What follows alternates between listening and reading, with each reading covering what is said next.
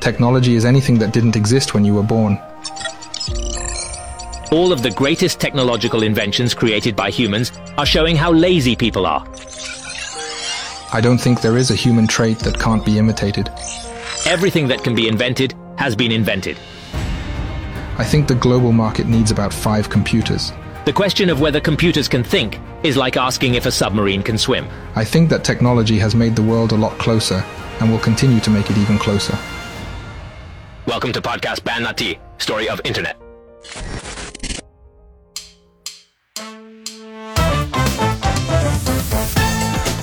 艾丽森呢，她是十二岁生日的时候才知道自己是被收养的呀。那天晚上，她养父特别郑重的，呃，没有很郑重，就这，所以突然说，哎，今天晚上啊，咱们这个吃肉松面包。嗯，啊，对了，那你是收养的哈？很多媒体都直接说啊，上帝和艾丽森有啥区别啊？哎区别就是上帝不觉得自己是艾丽森，艾丽森觉得自己是上帝。报纸都说这公司要完犊子了，嗯这公司没了，会 make the world a better place，啊、让世界变得更美好。嗯，像国内某家视频网站和某个音乐产品被某个大厂收了之后啊，那就跟泡了水的树一样，烂了根儿了。中间有一个 VP 直接给他打电话说，公司都快没了，你他妈快从那艘傻逼游轮上给我回来行不行？啊，艾迪森一看可乐坏了，太好了，哎，立马宣布我们兼容 IBM，、啊我们兼容 IBM，你用我的便宜兼容 IBM，IBM 也发布了 IBM，哎呀。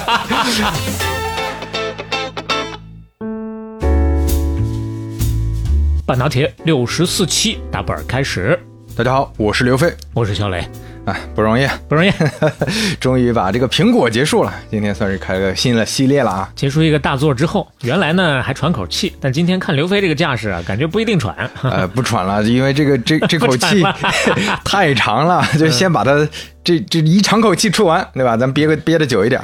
今天继续互联网史话之中的硅谷神话啊。也不算重开一个系列，今天单讲一个公司，嗯。啊，讲一个大家可能没怎么关心过的企业，哟，没怎么关心过，小公司吗？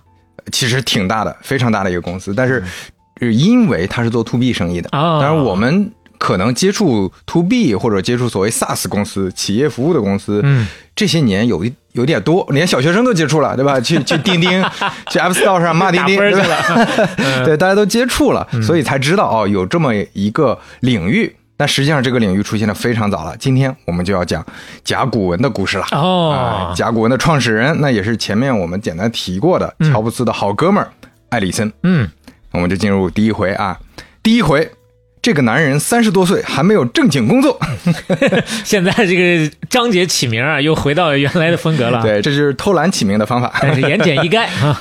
一九四四年，Larry Ellison 拉里艾利森在纽约咕咕坠地了。他跟乔布斯一样，他也是移民家庭，家里呢是俄罗斯的犹太人。嗯，他又巧了啊，芝麻掉到针眼里，他跟乔布斯一样，他妈也是独自生下他的，哎呦，年仅十九岁，嗯，甚至他妈妈生下他的时候，他爸就已经不在身边了，因为他爸是空军飞行员，嗯。当兵的。嗯，在知道他妈妈怀孕之前，哎，就去应征，去去起飞了啊，就就上战场了，俩人结婚没？没有结婚。哦，这哦，就属于意外怀孕呐。啊，意外怀孕，嗯所以那个时候找不到人了呀。那怎么办呢？这最后还是想生下来，嗯生下来出生之后就养着嘛，结果发现很难养，因为他你看十九岁啊，很难养，这这个 这个难度很大。啥都不懂，还没有做好这个人生迈入下一个阶段的准备。对，出生第九个月，艾里森就得了严重的肺炎。那小、嗯小朋友得肺炎，大家都知道，就都是能送命的呀。嗯他妈一看，哎呀，我我这个现在这个状况也照不好他，就把他交给了舅舅，就相当于这是你的养父了。他舅舅收养了艾里森，嗯，啊相当于过继了嘛。对他舅舅叫路易·艾里森啊，嗯 呃，舅妈叫莉莉安·艾里森，嗯，这两口子收留了他，起名叫 Larry Ellison，也搬到了芝加哥。艾丽森呢，他是十二岁生日的时候才知道自己是被收养的呀。那天晚上，他养父特别郑重的，呃，没有很郑重，就这，所以突然说，哎，今天晚上啊，咱们这个吃肉松面包。嗯啊，对了，那你是收养的哈？啊，我听错了吗？你是说？不是，这收养的。哎呀，就是我先先吃饭啊。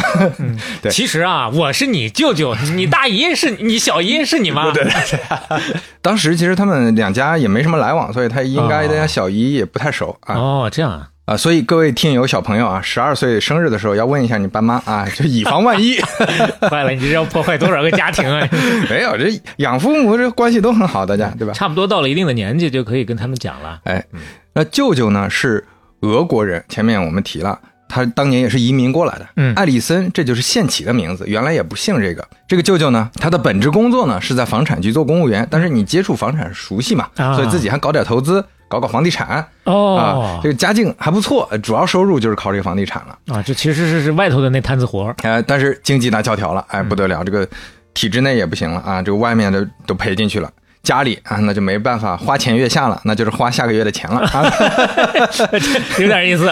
嗯这种童年生活呢，他他就让拉里·艾利森呢特别有意志力，嗯而且有了一种街溜子的气质，呀，桀骜不驯，哎呦，就不爱听劝这么一个人。嗯，就给早小的时候可能也管不太上了。哎，这而且跟他舅舅啊，他舅舅就是一个很传统的家里的这种爸爸的形象，嗯，就非常严厉。用今天的话说，就是天天 PUA 他，就那还是能管上的呀。所以这个导致他爱顶嘴、叛逆。就你说的不对啊，你天天这么说我啊，就是没管住。养成了这么一个性格，嗯啊，就是后来他说呢，他说我爸呀，他几乎就是一个因循守旧的长辈，嗯他觉得所有政府说的都是对的、啊，嗯你说，哎，政府这个好像不对，人家有人家的道理啊，啊，你怎么知道当官的人家咋想的呀？嗯啊，你掌握不了人家的信息，反正就是，这个画像非常明显。对，大家也很熟悉啊。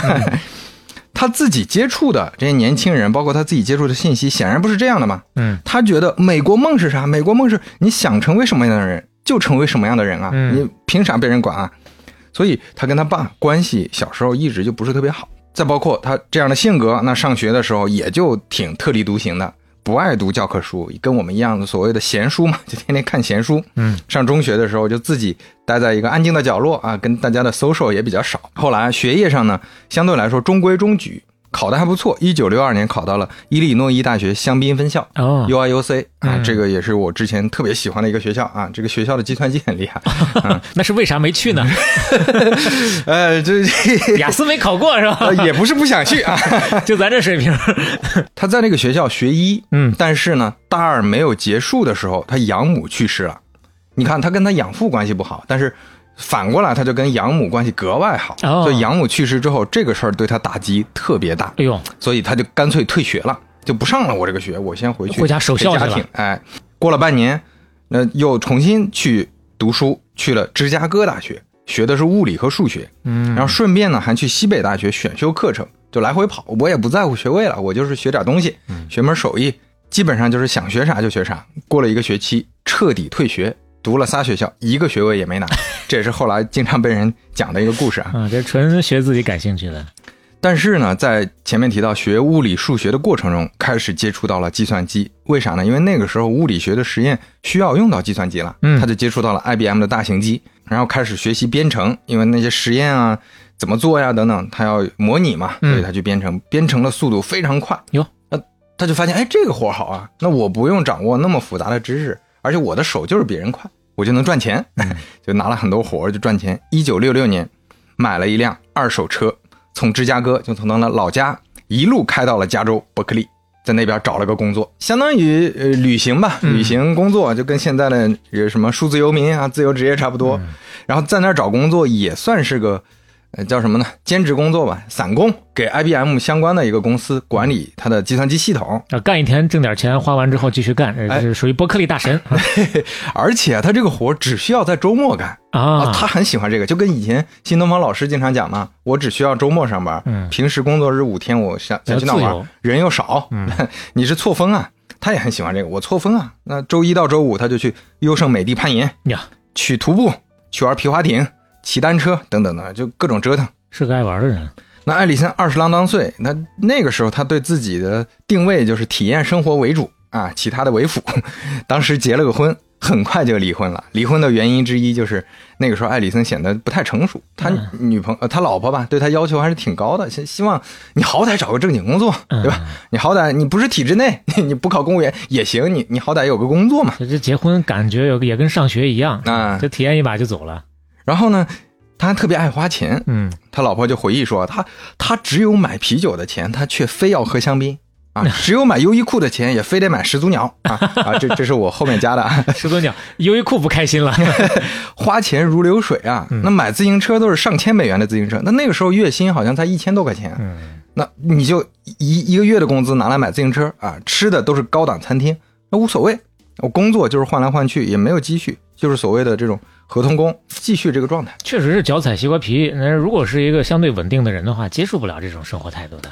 打着工，打着工，在一九七三年，二十九岁的艾里森加入了 MPEX 公司，做一个中央情报局的项目。因为我们前面其实提到过，大型机、中型机那个时候市场主要是面向 To G，嗯，还有一些大型公司、大型企业，这也好理解。嗯，这中央情报局这个项目呢，就是专门做数据库的，就我要存数据，我要好查。艾里森呢，就给这个项目和他做的这个工具系统起了个名叫。Oracle 甲骨文哦，当时他自己哎把这个名字起出来，哎，就是相当于项目名。我做给你做的这产品就叫 Oracle 了啊。嗯，这个数据库呢是非常重要的一个尝试，因为艾里森读到了一篇改变他人生的论文。这个论文呢是 IBM 的一个研究员叫艾德加·科德写的。嗯，论文名字叫《大型共享数据库的数据关系模型》。哎，他一看这个论文就觉得我靠，楼下买了镇楼机，震撼到家了呀！看到数据库的曙光了。呃，就当时看了之后就觉得哇，这个东西它比以前的数据库的逻辑可好太多了。这个东西好，它敏锐的判断这个东西未来拿出来能单独卖钱。哎呦，啊，当时市场里是没有人做类似的事儿的，很容易理解嘛。七十年代大型机的市场，机器解决的都是科研军事问题。你说一般日常生活里，超市里算个账，公司里边算个人力系统，算个财务，没有人用计算机的，就尤其小公司。另外，软件行业这个时候也没有。我们之前聊苹果的时候，聊微软的时候聊过呀。软件行业相当于是微软创立之后才慢慢繁荣起来的。嗯，之前都没人想过软件能赚钱的呀。但艾里森还是有眼光，当然你也可以说他有运气，咱也不知道当时是咋想的，反正就是看中这个市场了。他现在呢，已经不算是打零工了。那现在估计没离婚，可能婚姻还能再持续持续啊。他的 title 已经是研发副总裁了，在一个叫 Omax 的公司啊，又换了一家，又换了一家。嗯，不过他自己看得明白，其实你按理说啊，你作为一个研发副总裁，你拿到一个新技术，你在公司里做也差不多。但是他觉得不行，我在这儿我是给人家啊封嫁衣啊啊，我得自己出来搞啊。而且这公司大了，已经开始有官僚体制了，嗯，做不出什么新东西了，推不动了，我要自己干。嗯，而且他用的方法非常巧妙，你不是需要我研发吗？嗯，咱们不用雇佣关系，咱们商务合作怎么样？你们不是本来就在招标吗？我从公司退出来，但是我成立一个小公司，我跟你合作，这就没有廉政的问题了。哎，然后还干脆拉了一个之前在 MPEX 两个前同事鲍勃麦纳和艾德奥茨一块干。嗯，艾里森呢分了百分之六十的股权，他俩分别都是百分之二十。按照比例呢，他出的钱也最多。当时启动资金也不多，就两千美元，他拿了一千二百美元，哇，好多呀！对，后来也各种调整吧，就是谁的付出少一点就少拿一点，付出多一点多拿一点。但是埃里森确实一直是都是最大的。嗯，这家公司名叫软件开发实验室，又是一个直白的，呃，又直接粗暴，Software Development Lab，嗯，SDL，创建时间。跟苹果一模一样，一九七七年。哦呦啊，所以你看这个时间点很重要啊，你就得在那几年做。这微软是七五年嘛，才能赶上风口啊。那他们给那个 Omax 做的系统效果很好，当然也是他们拼命拼来的，就仨人啊。那他们每周工作，每个人都是八十多个小时。嗯，因为当时是招标，而且他们作为一个新公司，那肯定就是主动降价嘛。当时降的比倒数第二。的价格还要低一半儿哎呦，降到这个拿的钱也没有很多，就很不容易，就为了一个口碑吧。那做的过程当中，他们基本上就找到了一个照抄的产啊，不是 找到了一个致敬的产品啊。致敬的是谁呢？艾利森当时原话就这么说啊，他说：“我们当年那个 PDP 机器上的存储系统啊，基本上就是剽窃啊，不是不是啊，基本上就是模仿了这家公司的存储系统。这家公司叫 Collinet，在波士顿。”是一九六八年创立的，它主要客户是银行和国家机关，而且也算是软件行业的先驱。哦，这个 Collinet 我们现在当然没听说，在当年那是大名鼎鼎，因为它是全世界第一家上市的软件公司。嚯！啊，它就纯软件啊，其他的有一些公司，苹果等等也有软件，但是它是纯软件上市公司，也可能就是那阵儿啊，刚说的 To B 和 To G 的订单相对会稳健一些。哎，对，它就在一九七八年上市了，嗯，这也成了世界上第一家市值超过十亿的科技公司啊。哟，艾里森模仿他们的时候，当时市值才一个亿，所以说明艾里森的眼光也很好啊。他看到了一个市值一个 亿的公司到了，潜力股，先抄啊！他们现在还没有太大的能力来告我们。哎这时候有了模仿对象嗯啊，有了第一笔钱，他们就搞出来了第一代产品 Oracle 第一代，它就产品名还是延续了原来的名字嘛。嗯，严格来说，Oracle 第一代呢是个 demo，因为压根儿没卖出去，也没打算卖，主要是给人演示，它是个最基础的一个产品。啊，就招标的时候用的呀。哎，SDL 公司在一九七九年就正式改名关系软件公司，Relational Software Inc. RSI。这没改到哪儿好到哪儿去啊？对，这个时候还不是甲骨文啊，嗯公司的位置呢就搬到了后来甲骨文公司的位置，也就是加州圣克拉拉哦啊。这个时候到了硅谷了。嗯哎，这时候命运的齿轮就要转动了。当年做软件，你不是说吆喝一下就行啊，你得有金主，而且愿意出很多钱的金主。嗯，这种金主老袁啊，不是这种老甲方呢，老几呃 中央情报局来了。啊，因为他们本来是找 IBM 的，说你给我做个新的这个数据库，嗯。但是 IBM 呢，他们不太想用新的技术做，就是前面说的，其实他们自己研究员发明的叫关系模型数据库嘛。嗯，中央情报局说这个好啊，你用这个给我们做一套，结果他自己不想用，他不想做，为啥呢？因为这就涉及到它复杂的利益关系了。哎，尾大不掉了，有点。啊，原来的那些部门，原来这些人，嗯我原来卖的产品客户全用这个呀，我做了新的，我不革自己的命吗？革自己的命永远是难事儿啊。哎，这所以说苹果了不起啊，嗯这 iPhone 能把 iPod 直接革掉，对，他不怕这个。所以那中央情报局说，我还是想做怎么办呢？他就找到艾利森了，反正这件项目也是你做的，现在你独立出来了，哎，我把订单也给你，所以就跟 RSI 合作了。这个项目拿到钱，RSI 终于开发出了 Oracle 第二代，这个就不一样了。跟第一代是天差地别呀、这个比第一代大哎，这可用性大大提升了，这嗯是真的能用了呀。他们最后测试的时候自己都懵了，就 哇，这个性能比第一代好十倍啊！我是怎么做出来的？什么概念？就是比当时对他们来说是一家巨头的 Colinet 的这个公司的产品还要快。哎呦就他们仨人搞出来。自己都没想到。艾里森当时整个人都麻了呀，就是嗯恍恍惚惚走到电梯里，碰见他那一个做财务的同事，嗯，说我们搞出来个新东西啊。对方说是什么新东西啊？他说，你知道什么概念吗？嗯就是说咱这公司啊，啊，至少值一个亿吧。哇，他那个财务都吓傻了，我说：“哎呦，这个下巴都没合上。嗯。拿着这个系统，爱迪森就开始有更多客户了，什么嗯海军情报局、什么空军情报局、国家安全局等，反正跟情报脱不了干系，因为确实情报系统更需要数据。需求会比较大呀。哎，前阵儿看那个《碟中谍七》的时候，大概有一个场景，就是他们其实这次的 BOSS 幕后的大 BOSS 是一个人工智能，因为早早的都用了这种信息集成的方式，所以啊。所有的信息在人工智能面前都一览无余毫无办法了，所以他们要又转回最基础的纸质材料的那种方式，那才能保证保密性。啊，对。这这个其实这个话题呃长期就有，对吧？啊就数字化之后，你到底是更安全还是更危险，对吧？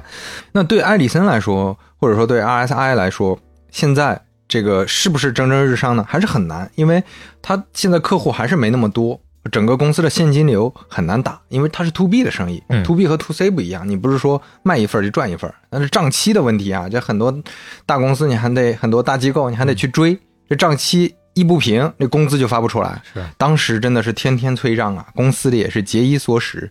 就天天的就抠这个细节哈、就是只只能喝白水，公司也不发零食了，对吧？但是出去催账的能喝酒，嗯，这么忙活又焦虑的过程中，艾丽森第二段婚姻又结束了，十八个月，哎，这个也可以理解，他就忙公司哪有功夫去照顾家庭啊？家里啊啊，而且这也不是最后一次离婚，后边还有两次啊。还有两次呢，这次玩真的是，而这次离婚，大家比较爱讨论的一个事儿就是。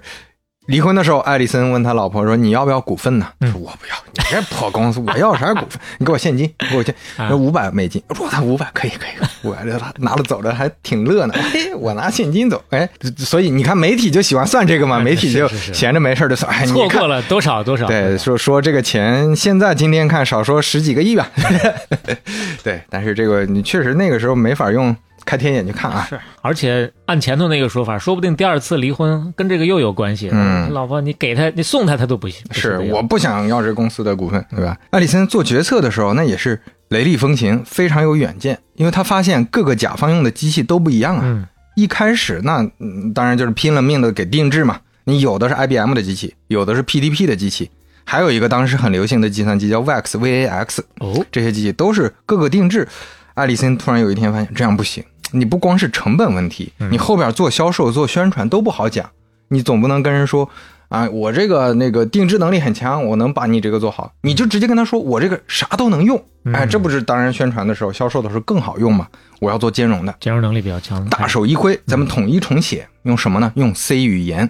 要用 C 语言，于是就用了 C 语言啊，倒是也没毛病，反正又不是他发明的。对，但是这个时候 C 语言压根儿都没流行呢，刚刚出现啊，还是比较有眼光的啊。对他花了十年左右，就在他用了十年之后，一九八九年 C 语言才成为 ISO 认证的标准呢。嗯，一九八三年 Oracle 三点零终于做出来了，公司为了更容易宣传，终于把公司名改了 Oracle 甲骨文。哦，啊，注意啊，Oracle 在英语里它不是甲骨文的意思。直译过来应该是神谕，是祭司说的预言哦，叫 Oracle。那甲骨文呢是来自中国台湾的，他一个员工给他起的，因为他感觉哎，古代中国就是用甲骨文占卜啊，是占卜出来不就是神谕吗？听听老天爷说点啥？哎，这个中国人还容易理解，所以起了个甲骨文，这算是个挺好的，起挺好翻译啊，而且让很多中国人、华人还以为是个中国公司，是是是，这么古老的一个名字。于是 Oracle 三点零。成了全新的数据库结构关系模型之光啊！它真的大大在关系模型这个数据库的路上，嗯，大大推了一把。这儿稍微科普一下，什么叫关系模型？嗯，传统的数据库是什么样的呢？就是层级结构。你比如说，这其实大家都看过那种结构图嘛，一个校长啊，管一堆老师，呃，下面挂一堆学生，或者说你在公司里领导，下面挂多少员工，挂多少下属，很容易理解。问题是啥呢？就是一旦有交叉，那就麻烦了。你比如说，语文老师教一班、二班，嗯，数学老师教二班、三班，二班的学生跟这两位老师的关系怎么算呢？那就交叉了，你只能挂到一个老师身上，那有可能只能挂到班主任身上，那这些学科老师跟学生的关系，你就没法在这个数据库里记了。关系模型呢是什么呢？全部都是二维表的位词逻辑，位词逻辑就是关心一个实体和实体之间的联系。嗯，再说白话一点，就是比如说老师跟班级的关系，跟学生的关系是单独各自成表的。嗯。就这个老师跟学这个学生有关系，我就单独拿个表，就每个学生跟老师的关系、跟教师的关系、跟上课时间的关系都单独存在一个表里。表格和表格之间有再复杂的关系没事儿，只要你数据库做的逻辑别冲突，一个实体和另一个实体之间。你就能找到一个对应的实体关系，那不就行了嘛？说的倒是相对比较清晰啊，但是再往下讲呢，大家准备付费啊。刘飞老师的简易计算机数据课程，对，数据库其实也是很多计算机专业和信息管理专业必备的一个需要学啊，你可能得上上半年才能学会。我们这儿回头开课的时候跟大家通知一下，不是夜校准备操办起来了。反正这种关系模型的数据库呢。就保证了刚才说的这种交叉，各种复杂的关系都能存，都能记录。对，而且你查的时候，你都能精准的查到他们之间比较准确的关系了。嗯，那说到查表，前面提到的爱德加·科德也发明了一种查询的方法。几年之后，他同个实验室的同事正式发布了一个规范的查询语言，也就是 Structured English Query Language（SQL）。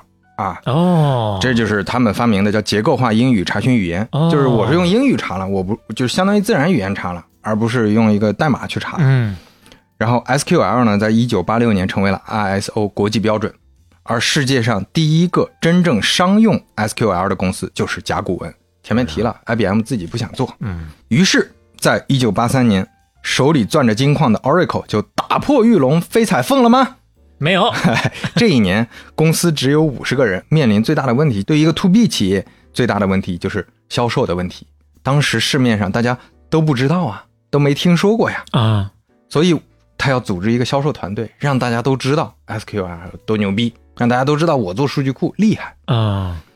那就也没法打广告了，就得还是更多是走这个线下途径。对你要是到处投什么地铁广告、电梯广告，那浪费啊，意义不大。对，因为你不是定向的客户，那客户就那么几家。是啊，后边几年，艾利森主要解决的就是销售问题，他找了很多业绩突出的销售人员。嗯，那艾利森他也是跟乔布斯同类的人，他也是在某些方面撒谎成性、不择手段。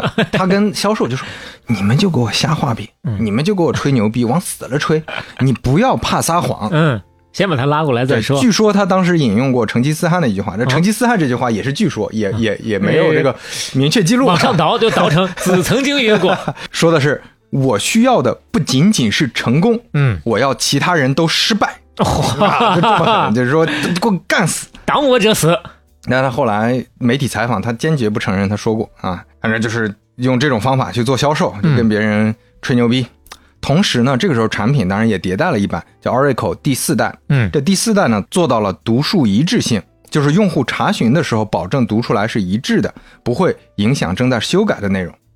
就是其实相当于是并发了。哦，以前的数据库不行，以前你用，那剩下九个人想用，得等着。嗯你你改完了，剩下九个人再一个一个去改。这个逻辑上好理哎解，。但现在你改这个表，嗯这个表先锁了，嗯哎，他们能去改别的表，但你这个表改完之后再说。就好像现在大家用共享文档的时候，你都能看到谁谁谁哎正在操作哪个地方，哎，这个就更哎，这个直观一些。对这个逻辑和对并发性的要求可是复杂了啊。嗯所以甲骨文呢，在一九八四年销售额就做到了一千二百七十万美元了，还不错了。嗯，已经是走上正轨了。同年呢，拿到了红杉资本的钱，公司到了五十五人啊，又加了几个人儿。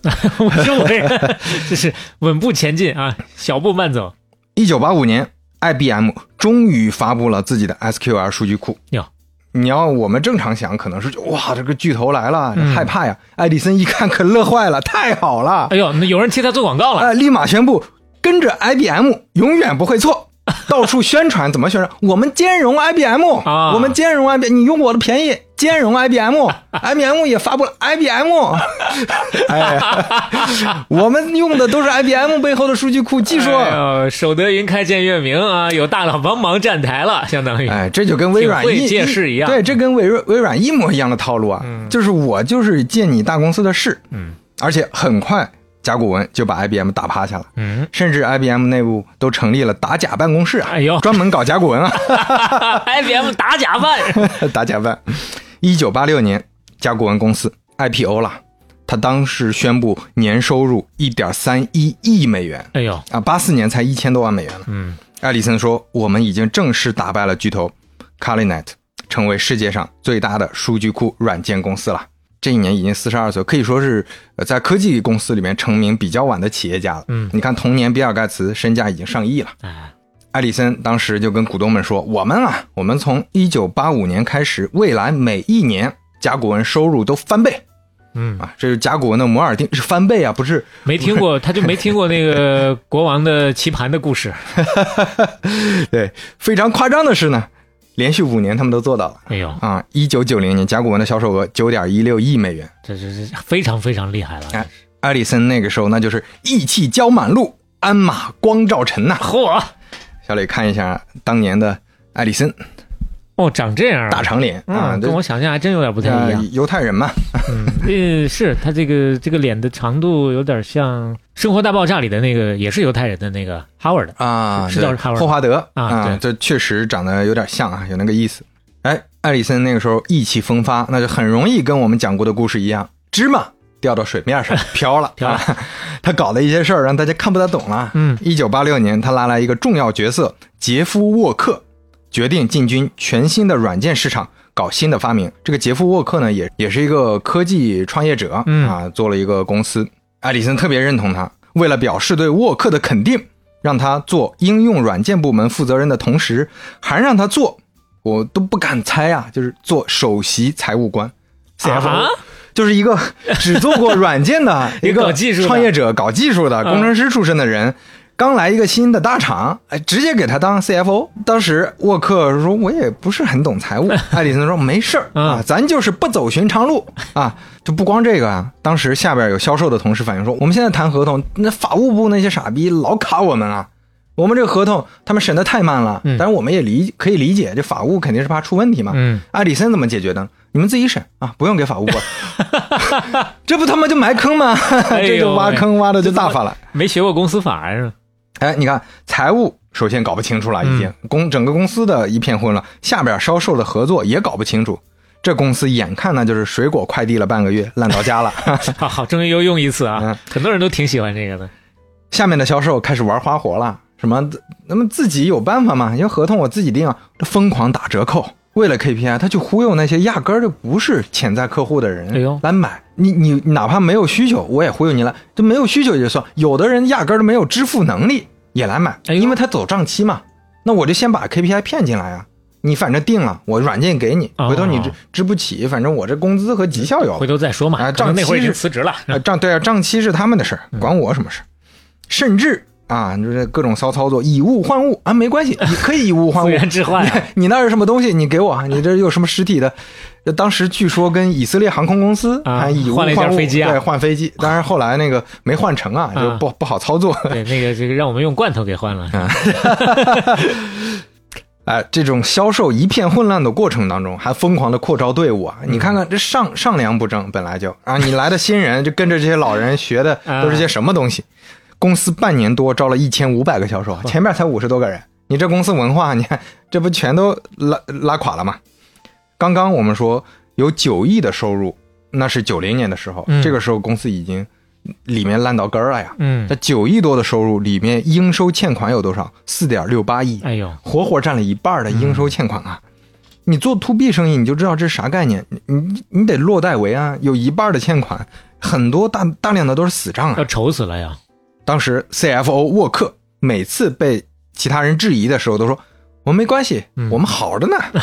公司里已经有一些下面的靠谱的财务工作人员跟艾利森说了：“哎呀，我我查了查账，咱们的一个合同和应收账款问题越来越大了。”嗯，艾里森不听，而且还变本加厉，公开跟股东交代说：“放心啊，我们还能继续增长，回头再过五年，我们收入五十个亿，给你打保票啊！”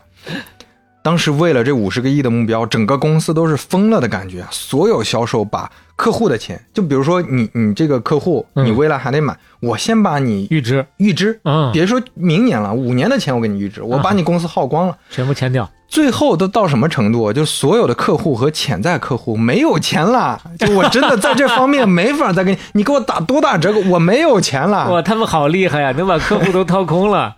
对呀、这个时候就有问题了。嗯你已经全掏成这样了，地主家都没有余粮了，怎么办呢？拿什么挣钱？后面等大家发现问题的时候，哎呀，整个都垮了。甲骨文的股价从二十八点三八这个高位，半年之内跌到了四点八八美元。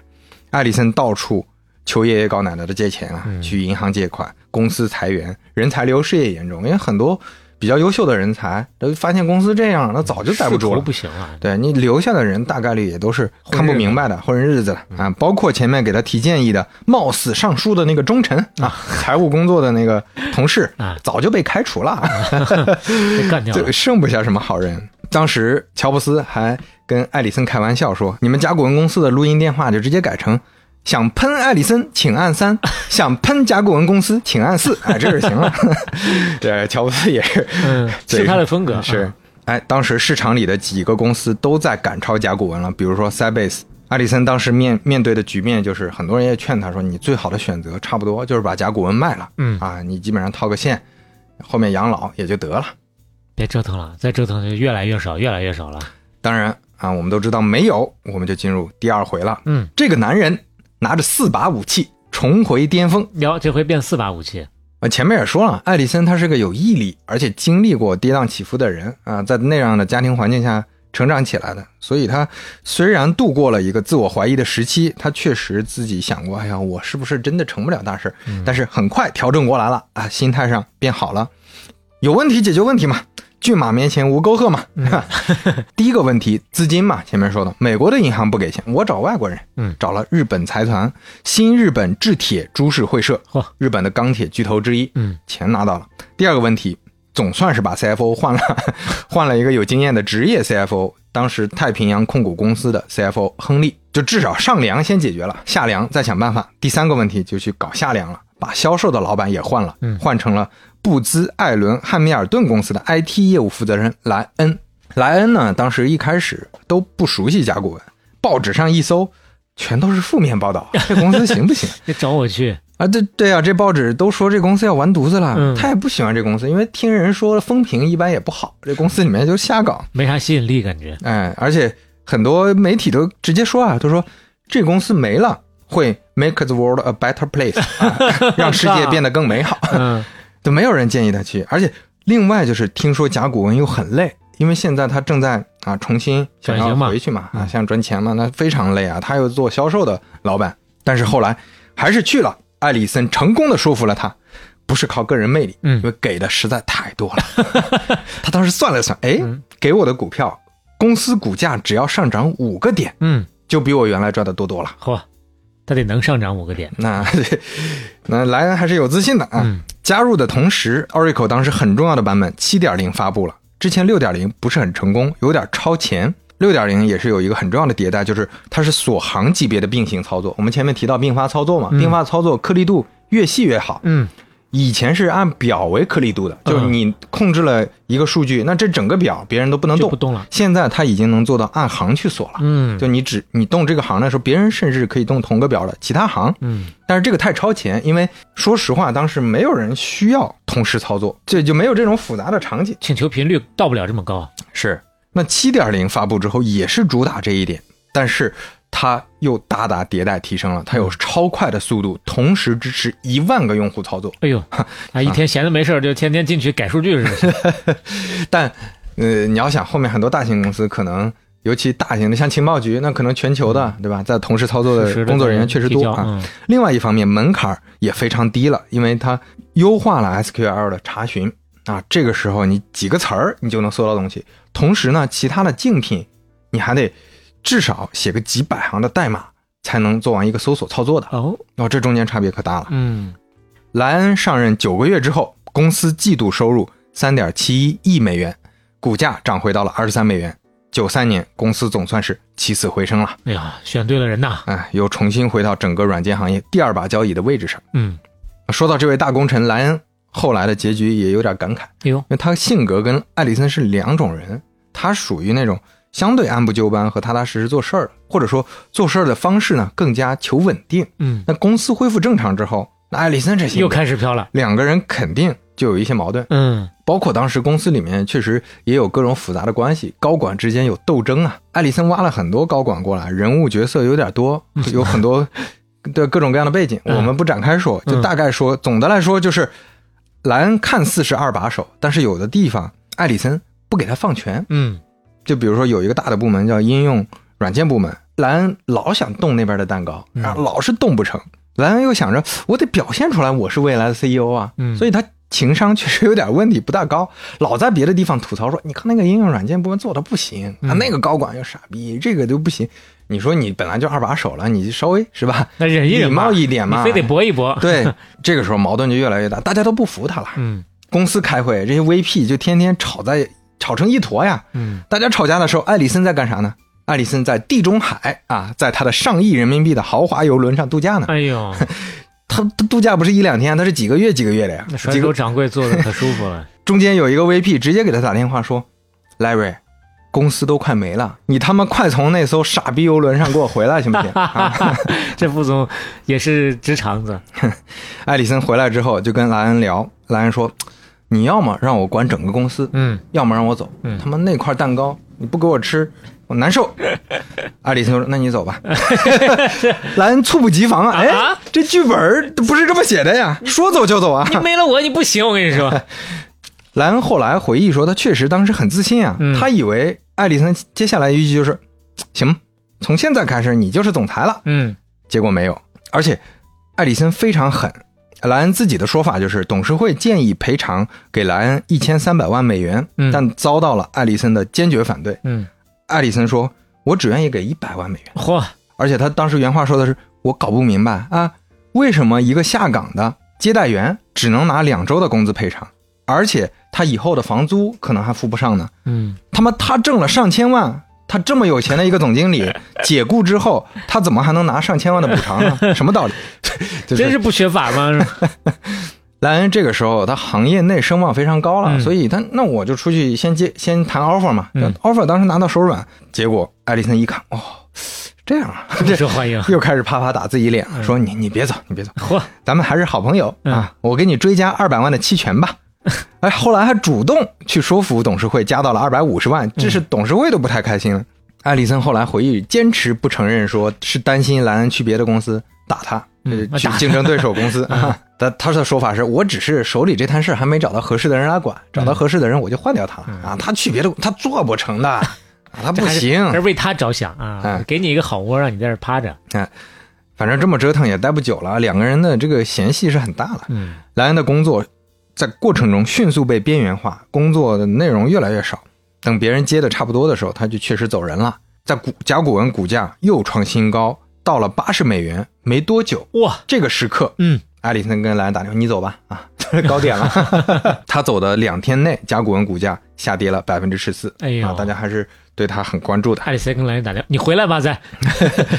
他俩分手之后，也是确实互相各种对喷。哎呦，莱恩就是说，艾里森啊，这个人他利用个人影响力，他说我坏话呀。嗯，艾里森说，莱恩走了以后也没少说甲骨文的坏话呀，嗯他不是个好人啊。反正就是这八年啊，美好的时光 就是一去不复返。两个人用艾里森的说法就是，这就像一场糟糕的婚姻啊，我也不知道哪儿出了问题。割袍断义了，呃，艾里森还举了例子说，我们俩性格确实差别很大。嗯我呢喜欢节假日去喂鸭子，莱恩喜欢节假日去打鸭子。这个例子也也不知道怎么举这个例，反正就是也有点道理吧。显示他更有爱心吧，真是。哎，接下来甲骨文走上正轨，艾里森就要集中公司的战斗力去对付一个他很讨厌的人了。哎，时间要回到一九八六年三月十二日，甲骨文公司以每股十五美元公开上市，当日以二十点七五美元收盘，公司市值二点七亿美元。第二天，三月十三日，微软以每股二十一美元的发行价上市，以二十八美元收市，公司市值达到七亿美元。差不多是两个半的甲骨文，嗯，就在第二天，我真的就是把你踩在脚下碾啊！就就就是就是抢你的那个什么嘛，就是股民的钱是有限的嘛。又是同类型的。嗯，对，从此之后，软件行业的第一把交椅和第二把交椅就几乎没有变过了，嗯，直到今天。甲骨文公司它就一直在微软的阴影之下。艾里森他不光是商业竞争上讨厌，别忘了他还有一个好哥们儿呢，铁哥们儿乔布斯啊。嗯，艾里森经常引用乔布斯的话说：“微软让我们讨厌的地方，不是他们有多成功，他们赚了多少钱，是因为他们的软件实在是太平庸、太没有品位了。”啊，这就好像说啥？说很多人讨厌土老板，他不是讨厌土老板花钱，不是讨厌土老板坐豪车，是讨厌这个土老板看抖音还开功放，还不戴耳机，就差不多就这个意思啊。各位没有意没有要冒犯各位的意思啊。据说当时媒体采访的时候，他说过一句话：“他说嗯哦，你说比尔盖茨，我知道，那就是一种非常有名的病毒。哎呦，他很瞧不起微软。嗯他说，人家 IBM 虽然做的不行，但是他创造了很多东西啊。嗯 IBM 拿过诺贝尔奖啊。就这儿要提一句，诺贝尔奖一共有五个人是 IBM 的。哎呦，微软操作系统抄的是苹果的，IE 浏览器抄的是网景的。嗯，那剧透一下，网景就是我们后面会讲到的主角之一。是互联网的浏览器的开创者。艾里森他讨厌的不光是抄，还有虚伪。说你是拿创新的名义把真的创新者搞死呀？嗯比如说网景啊，如果你比尔盖茨你说网网景公司挡了我们的财路，嗯我们要干掉他。我我给王景的创始人安德森，我寄个礼物，里边有写有名字的骨灰盒和一颗子弹。那 你这个还在吃奶的小朋友，你离我们远点，跟我们竞争没有好下场啊！你要这么说，至少还是很诚实的。还是还算是光明正大啊，你现在你这个那堂而皇之啊，说是搞创新。艾里森对比尔盖茨还有一个评价，那就是确实这个人还是很厉害的，因为他也承认他厉害，就很勤奋，很不择手段，真有那种拼命的劲儿。嗯有一次是在九三年，有一个早晨十一点左右，艾里森跟比尔盖茨打电话，电话当中讨论一些技术问题。艾里森说：“我跟他在一些问题上没有达成一致，嗯我解释了我的理由。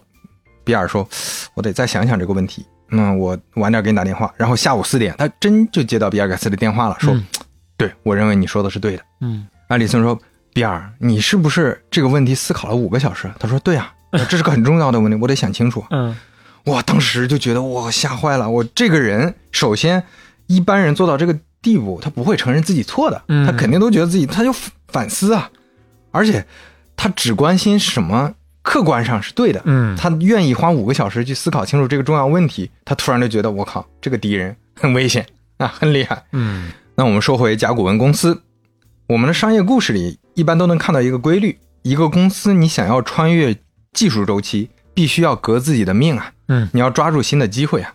甲骨文之前一直是做大企业客户的，做的都是大型机、中型机的市场。但是艾利森确实不是一般人，他很早就想着布局 PC 市场了。他公开就说，未来计算机一定能打到五百美元这么便宜啊！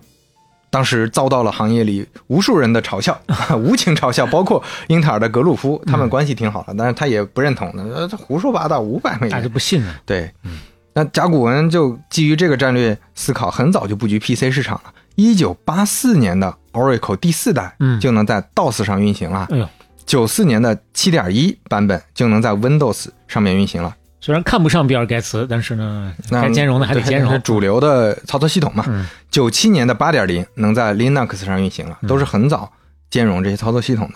到了九九年，甲骨文的销售额是八十八亿了，哇，两千年一百个亿。嗯，那甲骨文跟微软的业务一开始没有实际上的冲突，刚才也说了，它很多软件也运行在 Windows 上面嘛。嗯但到了九十年代，形势发生变化了。微软，咱们前面也提了，它真的是什么都想搞。你一个甲骨文在那儿，我也膈应啊，我想统一江湖，所以就盯上这个市场了。八九年，第一个版本的关系模型数据库软件就发布了，嗯叫 SQL Server，后来就是 Windows SQL Server。嗯，这也是微软的重要产品。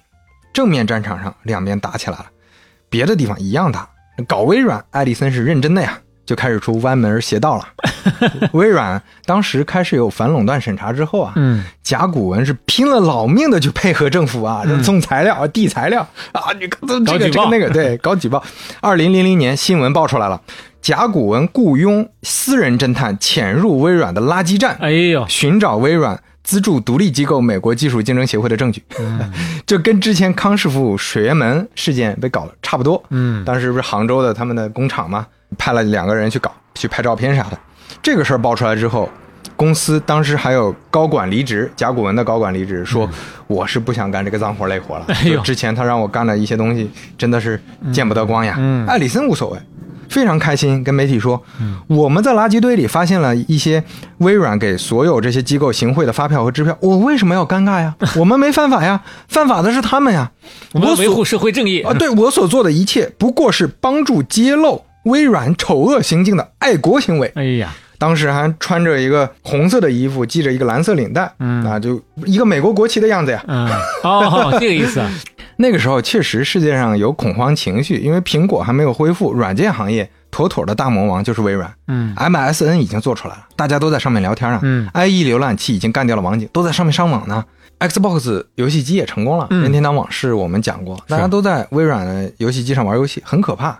这是一个特殊的历史时期。叫大一统啊，那除了微软，老巨头 IBM 也一直是艾利森的对手。嗯，他大名鼎鼎的 DB Two，这就是他第一个 SQL 数据库的产品，经久不衰，一直是大型机的主要系统。那数据库的第一个时代，甲骨文算是坐稳了第一把交椅。但是呢，对于关系模型，也就是 Circle 类型的数据库来说，甲骨文几乎是没有敌人的。直到后面出现了一个开源的数据库系统 MySQL。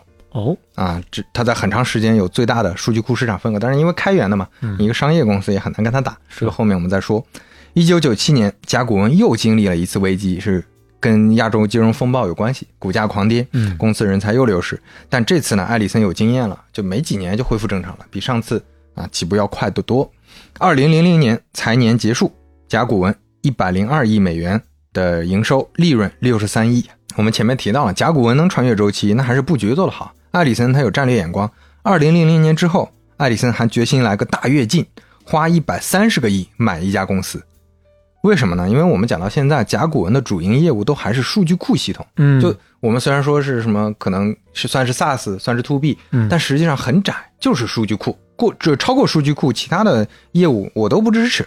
包括甲骨文，其实在二零零零年之前，相当大的一部分收入主要是靠做咨询，因为那个时候，呃，数据和咨询是经常绑在一块儿的，就是,、嗯是啊你你想用我的东西，是要给解决方案啊，哎，对我给你，你公司业务有哪些数据问题，因嗯为我给你培训一下，这这些打包的。对，下游都全部都做掉了，但埃里森当时就发现，现在的企业不光数据，越来越多的业务都在用电脑管理了。嗯用今天的话说，就是数字化了，嗯就是上了计算机了。这个领域有一个专用的名字，当时叫应用软件领域。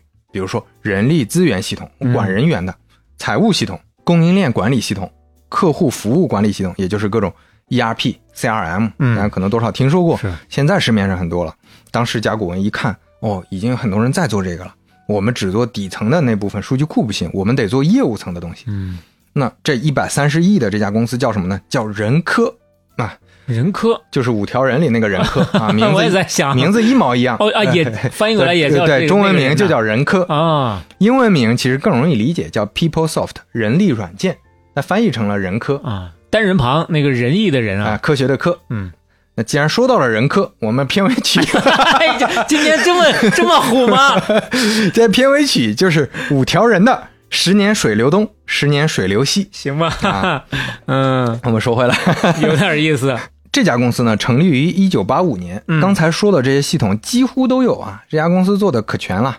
从二零零三年开始，甲骨文就想尽办法要买人科，嗯，一开始七十个亿不卖，后来九十四个亿哇，再后来各种周折，包括这中间想买，人家想卖了，但是政府不让卖了，因为有反垄断审查。嗯终于在二零零四年，政府也同意了，拿下来了一百零三个亿啊！艾里森的手段是很粗暴，一个月内拿下来之后，裁员百分之十，走了六千多人。嗯，所以当时舆论评价都不怎么样，觉得你这个收购，人家公司那么大了，企业文化你能融合吗？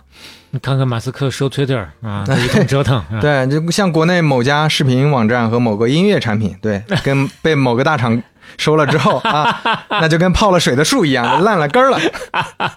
呃，我们就不说是哪家了。哎，已经报了身份证了。嗯那甲骨文它还是有手段的啊，嗯人科这么大公司被收购之后，不光没有搞坏，蒸蒸日上啊。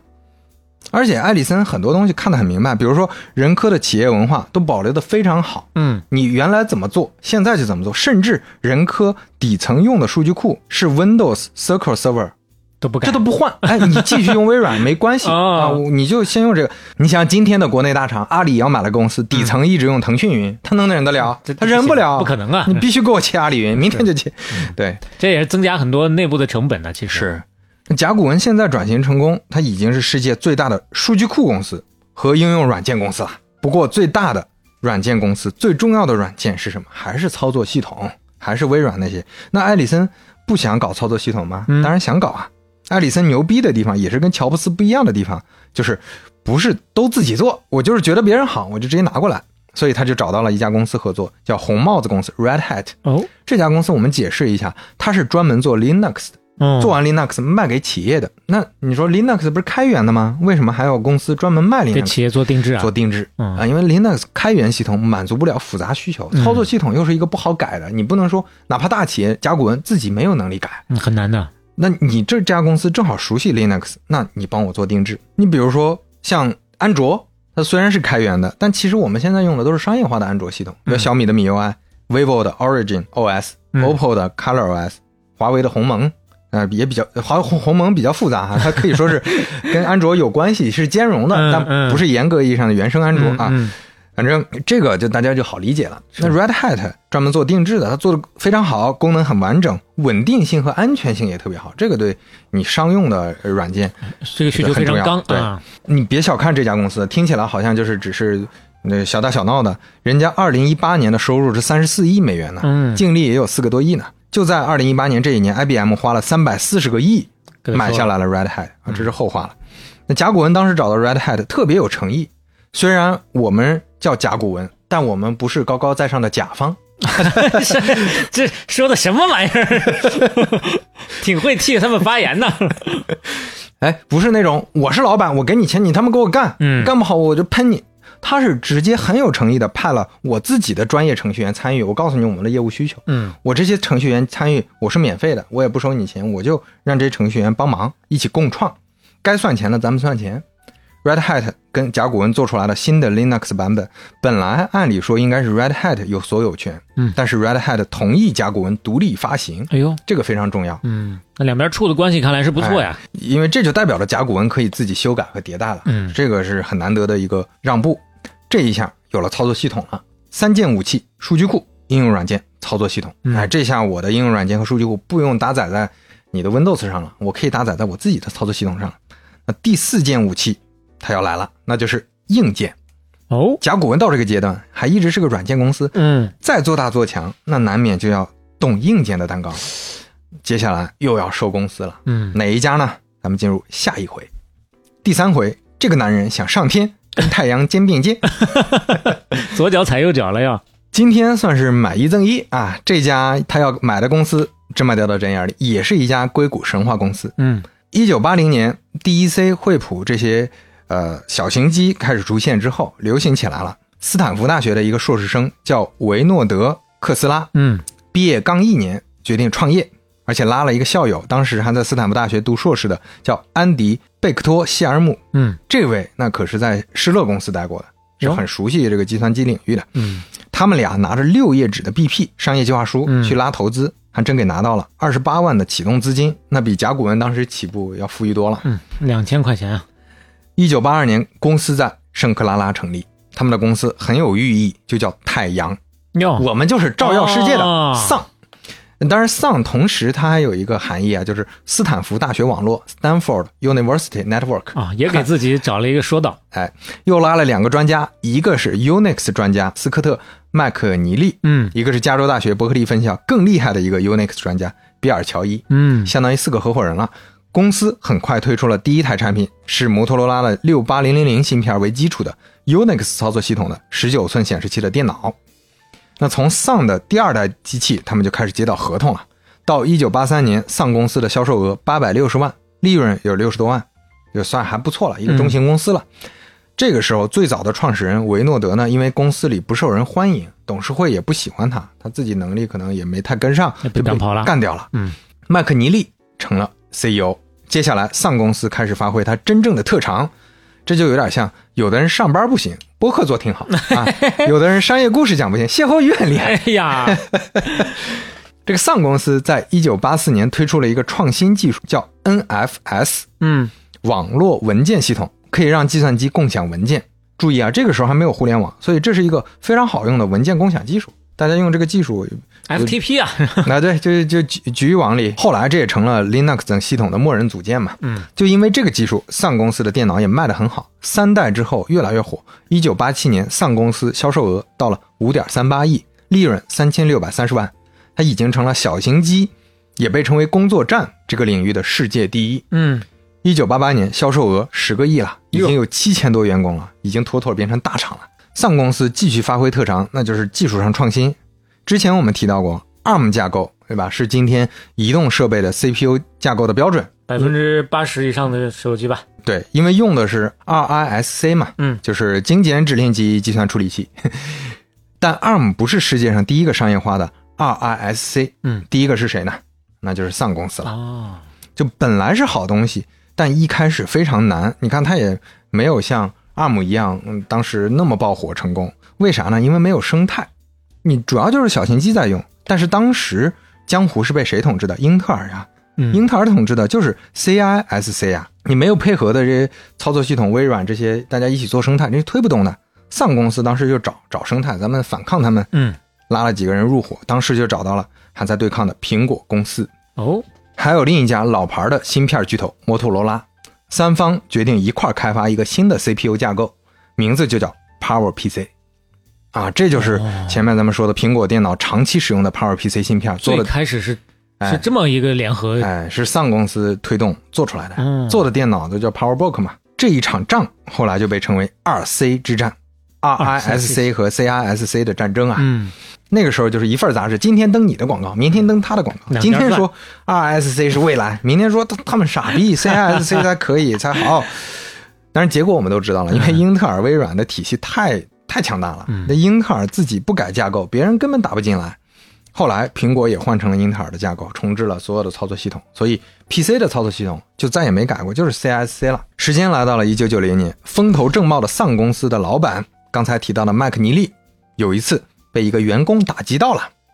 就是那个员工，他们好像是打一个什么运动冰球还是什么之类的一个队伍的，他闲聊天的时候，那个员工就说：“我要跳槽了。”嗯你去哪儿？我去 Next 乔布斯的公司啊。说为啥呀？嗯哎，公司容不下我呀。嗯 麦克尼利就说：“哦，你你这怨气这么大，你能不能写个建议？嗯，以及你你别光写问题嘛，你觉得可能怎么解决？你发给我。”结果写了一本二十万字的书，啊，写了十二页的报告，发了邮件。这个员工叫诺顿，嗯这个确实很详细的记录了这些问题和解决方案。那现在看好像是麦克尼利白嫖一下要离职的员工的智慧，但接下来的剧情就不一样了。麦克尼利直接转发给了所有管理人员、嗯高管中层。第二天，诺顿打开邮箱震惊了，一百多封信啊！哇，全是丧的高管给反馈，给了各种反馈啊，嗯表示你说的对呀、大兄弟，你说的可真好啊。诺顿一看，这再走就不合适了，呃 留下吧，呃那就留下吧哪儿的黄土不埋人呢？麦克尼利给他涨了工资，嗯发了期权，说你办事儿我放心啊哎给你单独组个项目牵头，你搞创新去。那这样的老板也还好啊，还挺好的不错。嗯诺顿就开始牵头搞一个全新的项目组，人不多，一共六个，但都是大神，嗯，包括了公司合伙人比尔·乔伊。哟，这个当年在伯克利，他是 BSD 项目组的核心呐、嗯 BSD 我们提到过，之前 Unix 开源核心的一个分支就是 BSD 啊。现在我们用的 PS、Switch、Mac、iOS 系统都是的。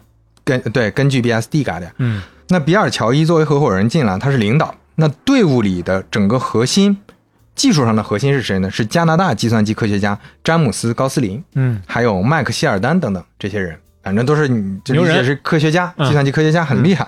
他们就开始搞一个项目，这个项目叫交互式的家用电器 听起来就挺超前的，对吧？嗯实际上确实很超前，因为超前到今天我们才看到一些所谓的智能电器嘛。啊，有触摸屏的那种啊。呃，对，就哪怕没有触摸屏，可能有一些别的交互设施吧。嗯就他们当时认为，所有的信息服务不应该只是在固定的计算机设备上的，未来的所有电器设备都应该有嗯系统、有操作系统、有自己的系统。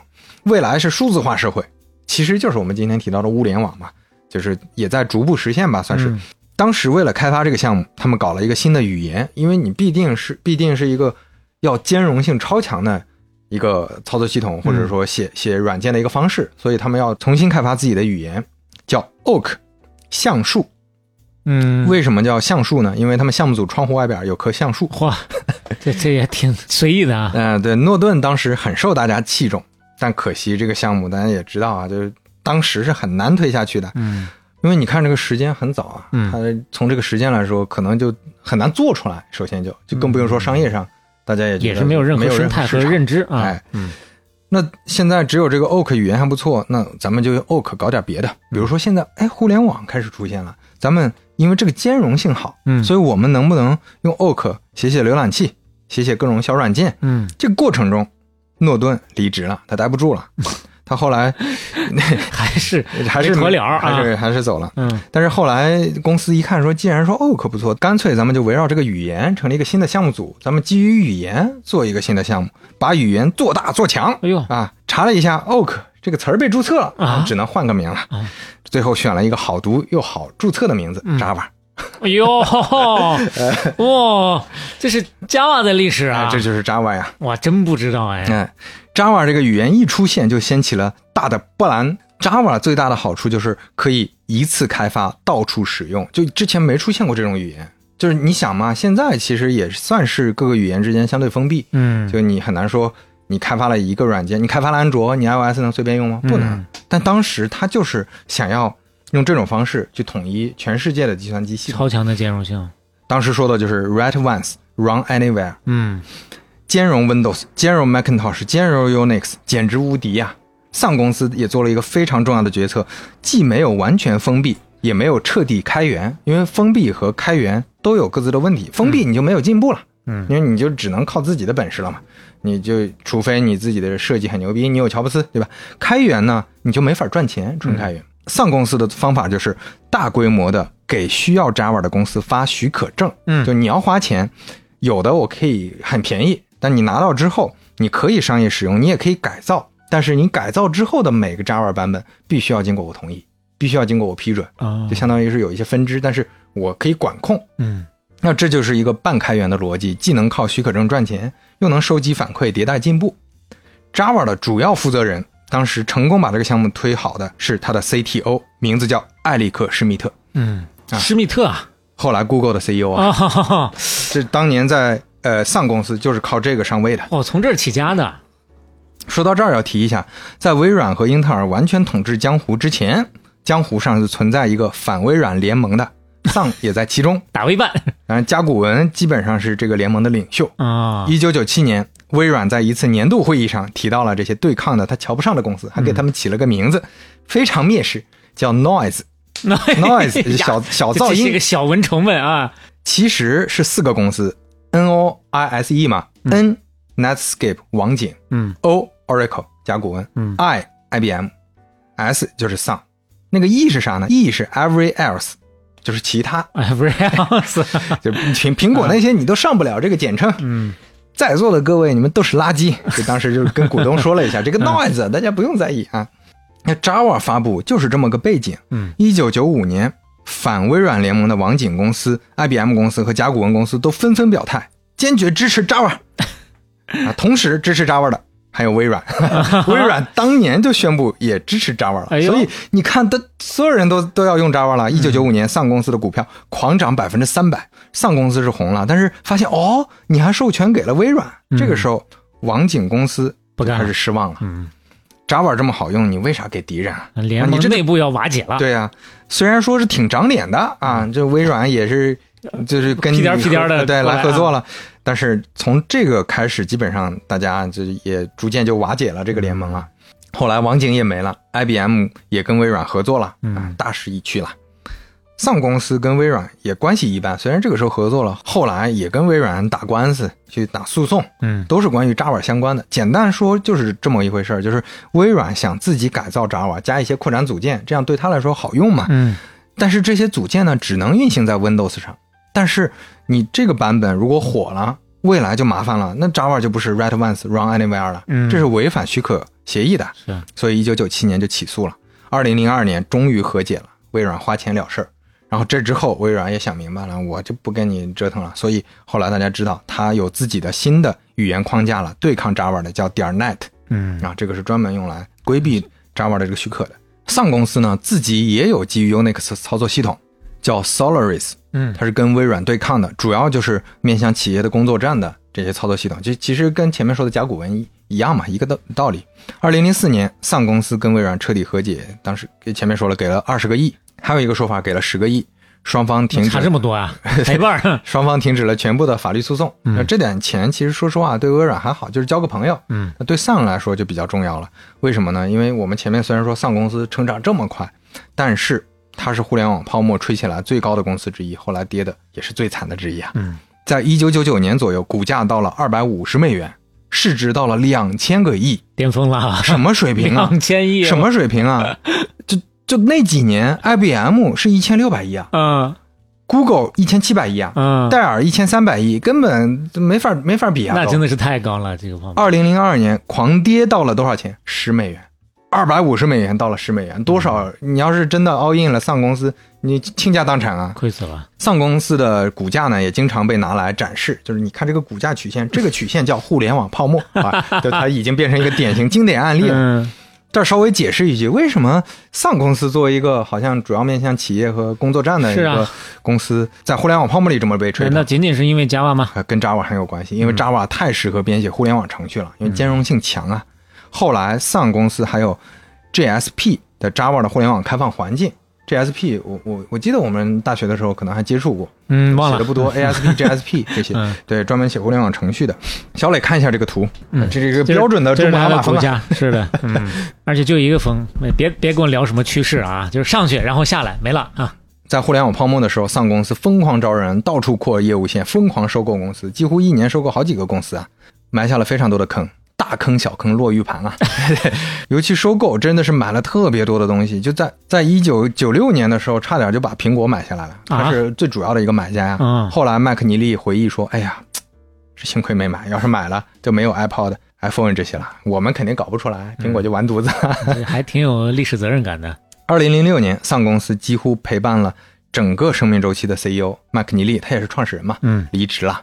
新任 CEO 施瓦茨是丧公司的老员工，然后这个老员工还是很靠谱的，大规模开始裁员，把一些负面资产尽快处理掉，比如说大量的房地产，上公司握着好多这个呢。啊，这是一下钱多了之后不知道该往哪儿花了。终于公司缓过气儿来了。那只不过这个时候就已经是一个普通的中型公司了。嗯，二零一零年，甲骨文买下来了丧公司，不算很贵，最终价格五十六亿。嗯你想想，当年市值都两千多亿呢。嗯甲骨文还有个意外收获，二零零八年上公司随随便收购嘛，也不叫随便吧，反正买了一堆公司，哟，这其中有干劲。买了一个 MyCircle，哦，这这正好是数据库的第一品牌嘛，第一产品嘛。MyCircle 是迪瑞典公司 MyCircle AB 的产品，嗯创始人是两个瑞典人和一个芬兰人。一九九四年发布了第一个版本。MyCircle 这里面的 my 不是指我的，这个麦是创始人芬兰人迈克尔维德纽斯的女儿的名字，他女儿叫麦，Lisa，嗯他还有俩儿子叫 Max 和 Maria，嗯后来还有两个产品 MaxDB 和 MariaDB 嚯啊，就是这么都是这么起名。嗯那 MyCircle 呢，它是开源的，同时它跟 Java 很像，它也有一些许可证，就卖专有许可证。嗯你就如果是我们平时用的产品，你就简单理解为有免费版，有付费版。嗯你想定制或者买更多功能，你就花钱嘛。MyCircle 就非常成功，后来一度是市场份额第一。呃，因为它是开源的嘛，所以收购这件事儿也引起了当时非常多的反对，包括给 MyCircle 起名的麦的爸爸，创始人之一。零九年他就离开 Sun 公司了，他非常反对甲骨文收购。嗯当时整个行业有五万多人联名请愿，让欧盟阻止收购，但后来还是失败了，收购得到了批准。他为了一个自由环境，大家还都是很在意的。，对，嗯那对于上公司来说，这个价格相对来说已经比较好了，因为业务不太行了嘛。麦克尼利当时还是董事长，正式离开自己联合创办的公司了。嗯他当时还说：“我向我遇到过最了不起的资本家拉里·艾里森脱帽致敬。”就他就是这是资本家太牛逼了，这资本永不灭。这是在骂人呢。对他后来还说：“哎呀，这确实很舍不得呀，嗯但是他们给的也挺多的啊。” 一代硅谷神话卖给了另一个硅谷神话，嗯所以太阳落山了。所以前面说太阳见面见面，从这个故事上也能看出甲骨文还是厉害的，它能穿越周期啊。因为大部分公司像哪怕像上公司当年这么辉煌，碾压其他公司的也免不了你新时代就不行了。是啊，他嗯快没气儿了，自己还又能给救回来，这点还是很佩服的。那丧公司瘦死的骆驼比比马大，它硬件毕竟是做了很多年，硬件起家的嘛。那现在基础都在，甲骨文加持一下，也算是双赢了。甲骨文有自己的硬件了，你看这个时候顺便还搞到了 MySQL，顺便还搞到了 Java，Java 还同时补充了它操作系统和应用软件方面的能力。嗯那嗯，这个时候甲骨文这个武器就就全了。四种武器了。后来很快推出了用上公司的硬件做的数据库一体机，嗯性能非常好，硬件我自己的，操作系统我自己的，数据库我自己的，嗯我直接买给你。当时市场接受度还是非非常高的，因为他自己就全部搞定嘛，性能还是挺好的。四件武器到手，甲骨文就真的打破玉龙飞彩凤了吗？还不算吗？呃，飞了啊，飞了飞了。是得算了啊！第四回，这个男人乘风破浪，腾云驾雾。哎呦，我们今天都知道啊，企业的软件也好，数据库也好，嗯很多都是上云的，云服务器已经变成主流了。不是说以前像以前一样，东西都存在楼下的机房里啊。嗯 互联网时代，微软的云计算战略也很成功。那甲骨文有没有搞定呢？你不得不说，艾利森的远见是非常厉害的。在一九九六年，哇他当时是反微软联盟的老大嘛，嗯他就开始布局互联网了。他带着 Noise 联盟说：“咱们这不都很多搞互联网有互联网经验和技术嘛，嗯咱们一块儿搞网络计算机，听起来还挺超前的。当时他说，未来的计算机就是本地没有任何硬盘，没有软件，一切都在云端。就大家好理解，就是微微信小程序嘛，就打开即用。就有个屏幕就行了。啊，对，但这个太超前了。你到我们今天，我们是想说，你就没有硬盘，全部靠云。确实，我们现在很多数据、很多东西靠云了。嗯小程序这种东西，我们说即即开即用也可以实现，但是还是没有做到很嗯他设想的那么呃完整啊，全都在云上。那到了二零零零年，那是一个春天，啊、那是互联网的春天。嗯说到这儿，可以简单科普一下，互联网的发展阶段很有意思，几乎都是以自然年的十年为节点的。嗯二零零零年之前，那是传统互联网门户网站的时代，我们后面都会讲到。零零年到一零年是互联网繁荣的时代，嗯这个时候是搜索引擎和 PC 互联网的时代，也叫所谓的 Web 一点零。嗯二零一零年到二零二零年是移动互联网繁荣的时代，iPhone 带来的智能手机、上网设备从 PC 就转移到手机上了。同时呢，互联网产品也从简单的搜索引擎和网站变成了社交媒体的时代。嗯大家看的内容大部分是社交媒体了，不是编辑做的内容了。同时呢，我们的很多服务也能迁移到线下了，也就是 O to O。这整个呢被称为 Web 二点零时代。那今天有没有 Web 三点零，这是没有达成共识的。是但是我们确实看到之前这三个阶段是比较明确的，有切分点的。嗯，我们后面互联网史话里会反复讲到这些。现在大家不理解也没关系，大概有个概念，就是二零零零年是个很重要的节点，嗯是个互联网变化的节点就行了。二零零零年呢，甲骨文也拥抱互联网了，网络计算机太超前，但是他们发布的新的产品就更实在一点。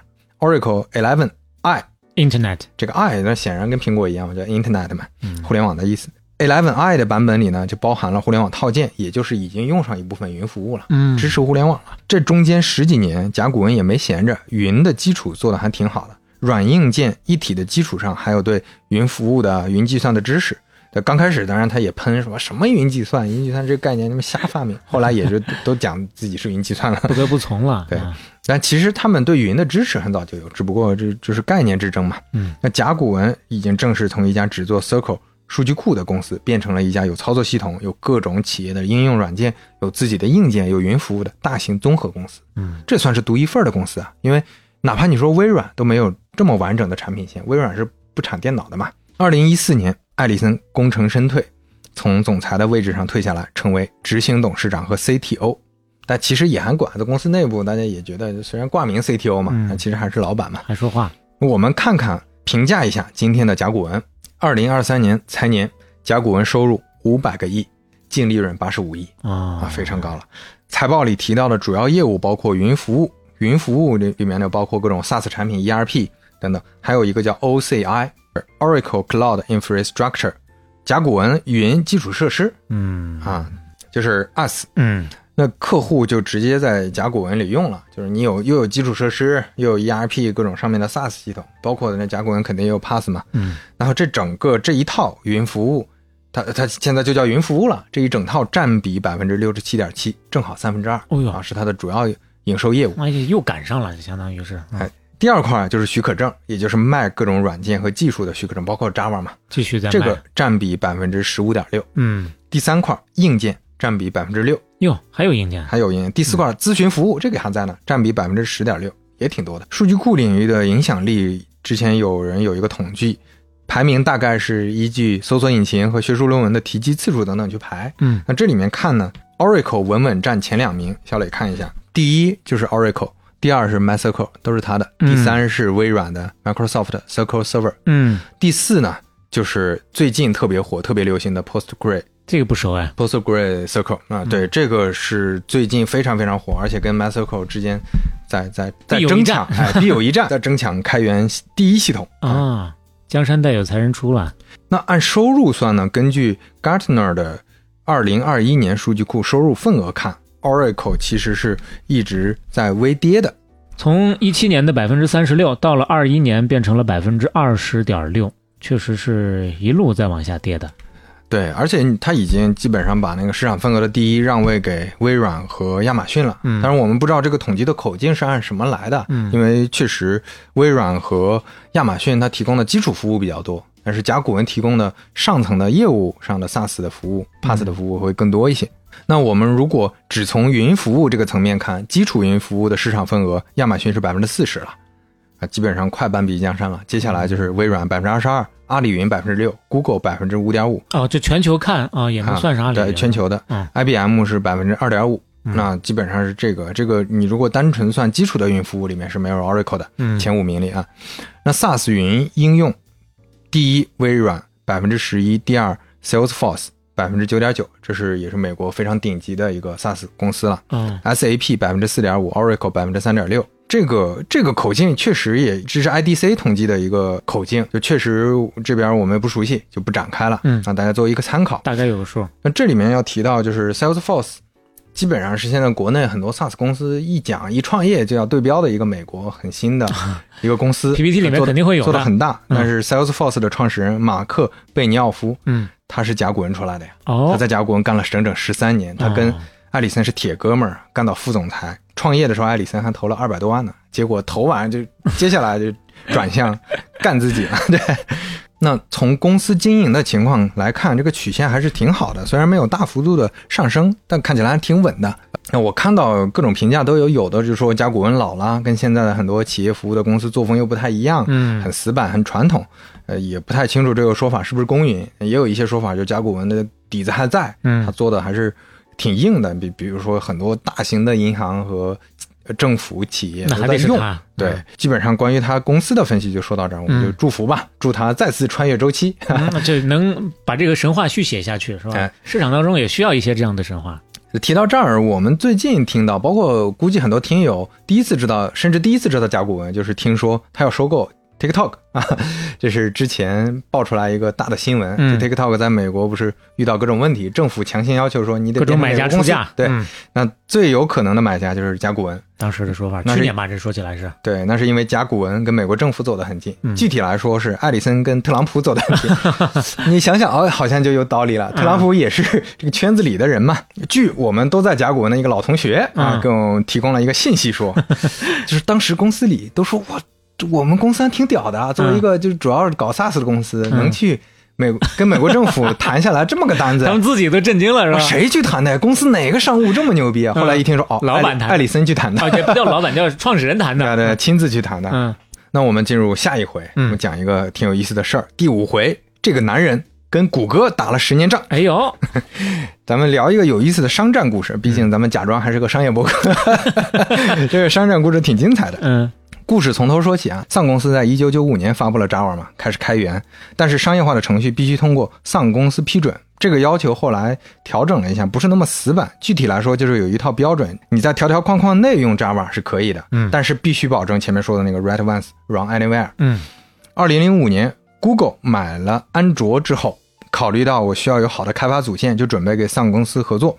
要价五千万。这丧公司要价五千万，嗯贵是不贵，但是 Google 一直非常犹豫，因为丧公司要求共同掌控安卓的开发呀，哎相当于安卓新的版本你得经过我，那这个就有点恶心。嗯那丧公司的角度是，那我也不能放权啊，你把 Java 拿去随便随便给我改吧改吧，最后啊、我现在说了不算了，别人也不能用了，这就不符合 write once run anywhere 了。嗯那 Google 的角度是，那以后干啥都听你的，也不合适。反正两边就一直折腾，最后 Google 直接找了一个很骚的操作，找了一个合作方叫阿帕奇。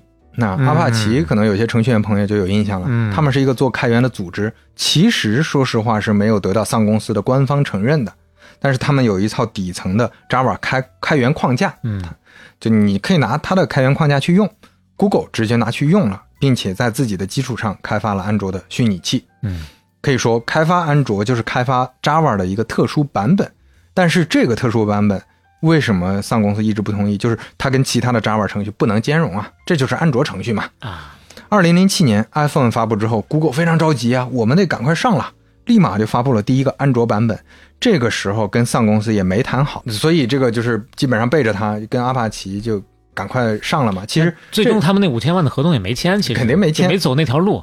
对，就跟零七年 iPhone 发布有很大关系。就本来可能能谈成，但是这太急了，我只能现这么硬硬着头皮上了。啊，那丧公司的总裁施瓦茨，刚才前面说了，他之前老员工嘛，零六年开始接替了麦克尼利嘛，嗯他当时还表达了一下，还是支持安卓吧。哎呦，一方面是他认为安卓毕竟你表达至少表达上也是开源的，嗯那我们还是支持一下咱开源的兄弟们。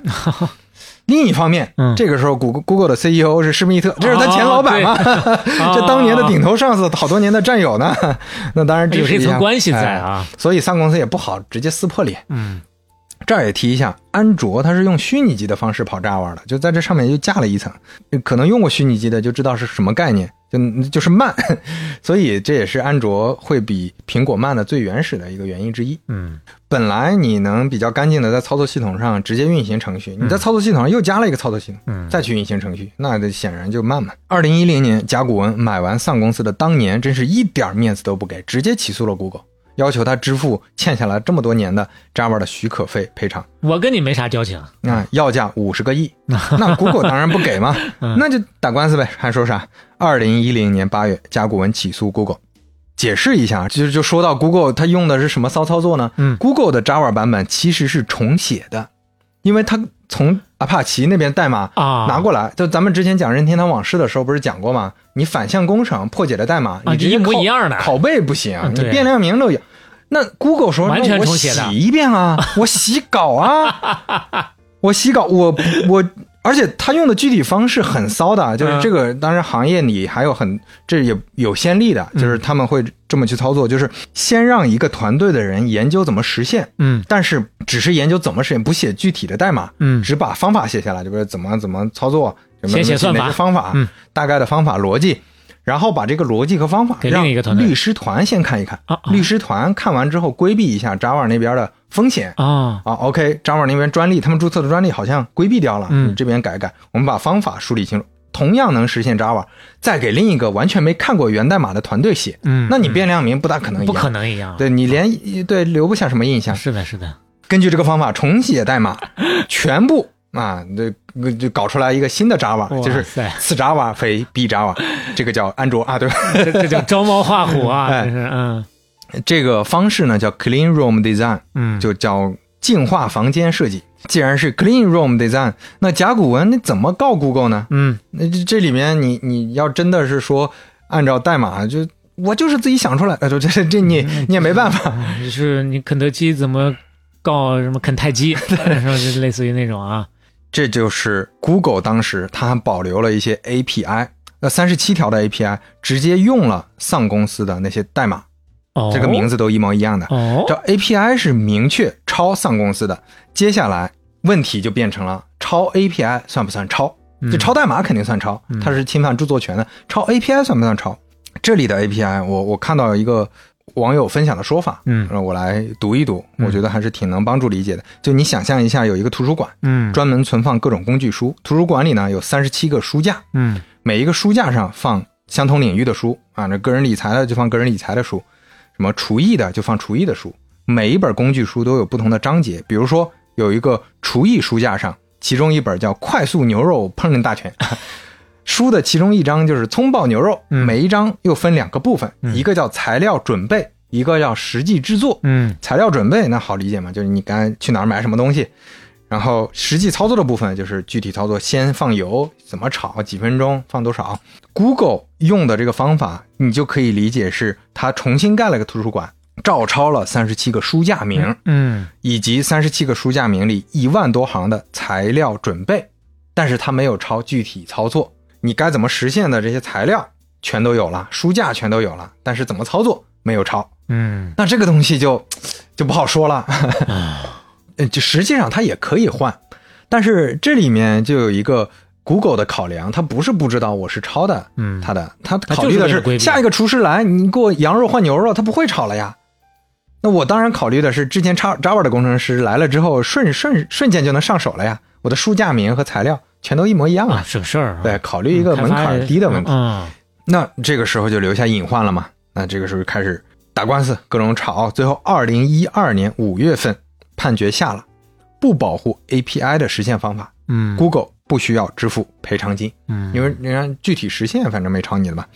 甲骨文立马继续上诉，这个时候就按照呃美国的法律上诉到了联邦巡回上诉法院，嗯。上诉法院审理推翻了地区法院的判决，认为 API 是独创的，嗯。侵犯了著作权法。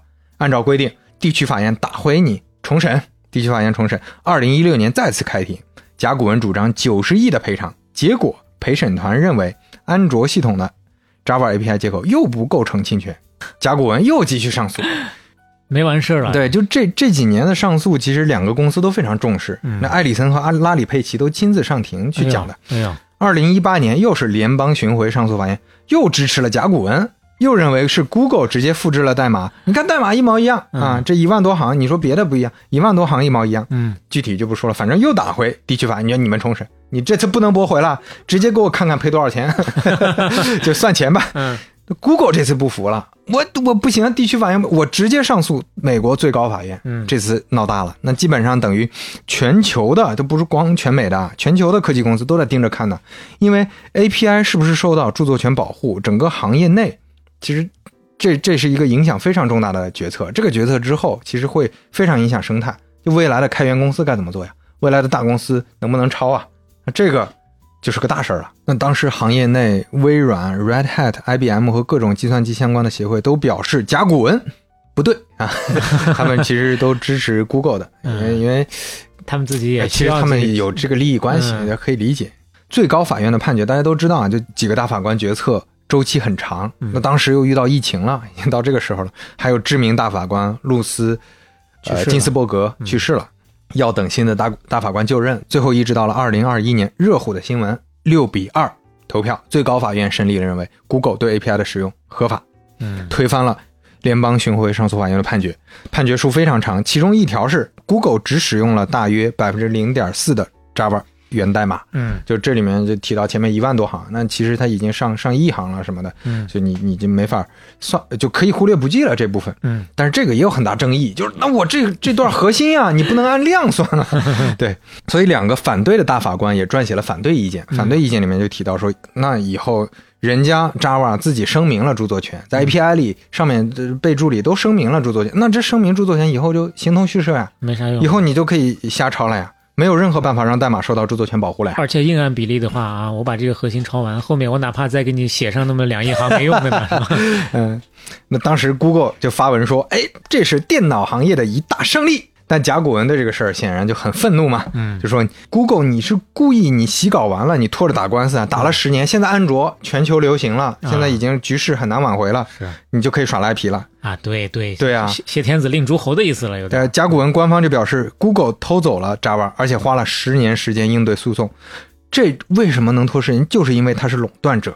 这就是现在包括美国在内的全世界监管的部门都在调查 Google 商业行为的原因。就就故意拴上这一条，我就给你安个罪名，让大家查死。帽子要扩大一点。所以这件事儿呢，支持双方的都有，这也是很值得一提的科技史上知名的大型诉讼案。毕竟打了整整十年，而且，呃，这个这个数额也巨大，大几十亿呢。这也是开源和商业化的一个经典案例，嗯对之后的开源、许可证这些生态都有比较大的影响了。是，那关于这个事儿，我们就说到这儿。我们进入最后一回，第六回。这个男人是马斯克之前的话题之王。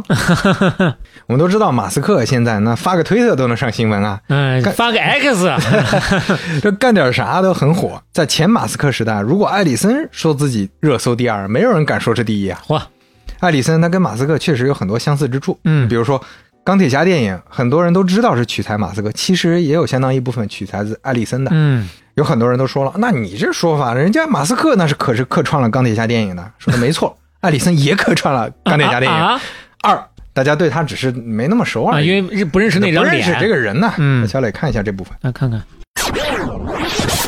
呃，以那个钢铁侠的第一视角拍了一个他去参加一个富豪聚会。哎，啊，里面就艾里森扮演的艾里森，对，对，有那么简单的几秒，确实比马斯克镜头少一点啊。嗯。艾里森他有好几本传记，其中一本就叫《The Difference Between God and Larry Ellison》，嚯啊，来源自一句硅谷老话、嗯啊。这个老话说的是：上帝和艾利森有啥区别啊？哎区别就是上帝不觉得自己是艾利森，艾利森觉得自己是上帝。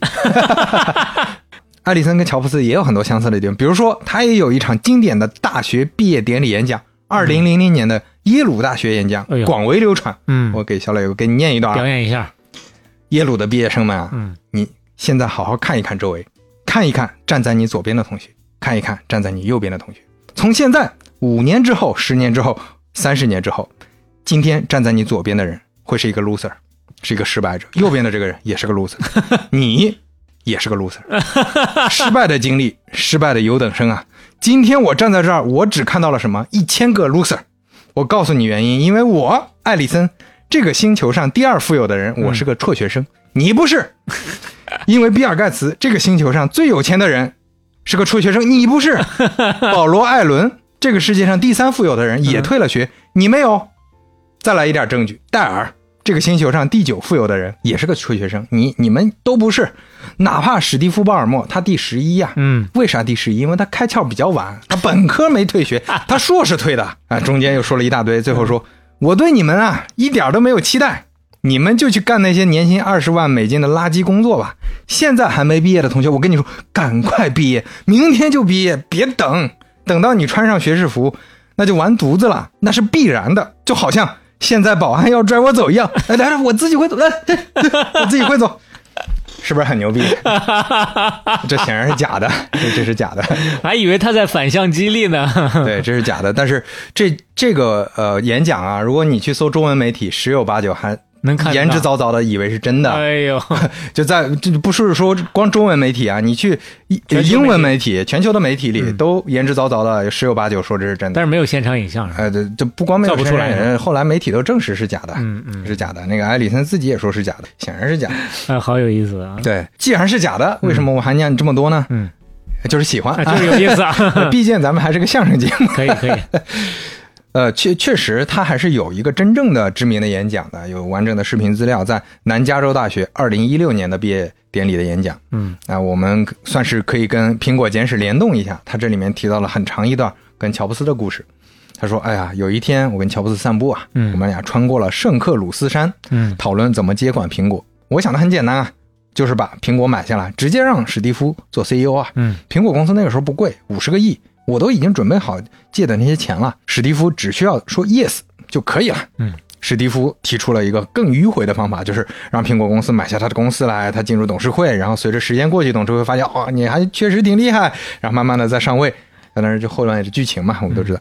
呃我说这个有点迂回吧，这但是还有个问题就是，我们如果不买苹果的话，我们没有股份呢，我们怎么赚钱呢？这个事儿上，嗯突然，史蒂夫停下脚步，转向我，把手放在我的肩膀上，眼睛一眨不眨盯着我说：“Larry，这就是为什么有我当你的朋友这件事儿特别重要。你不需要更多钱了呀，大哥，你你够有钱了。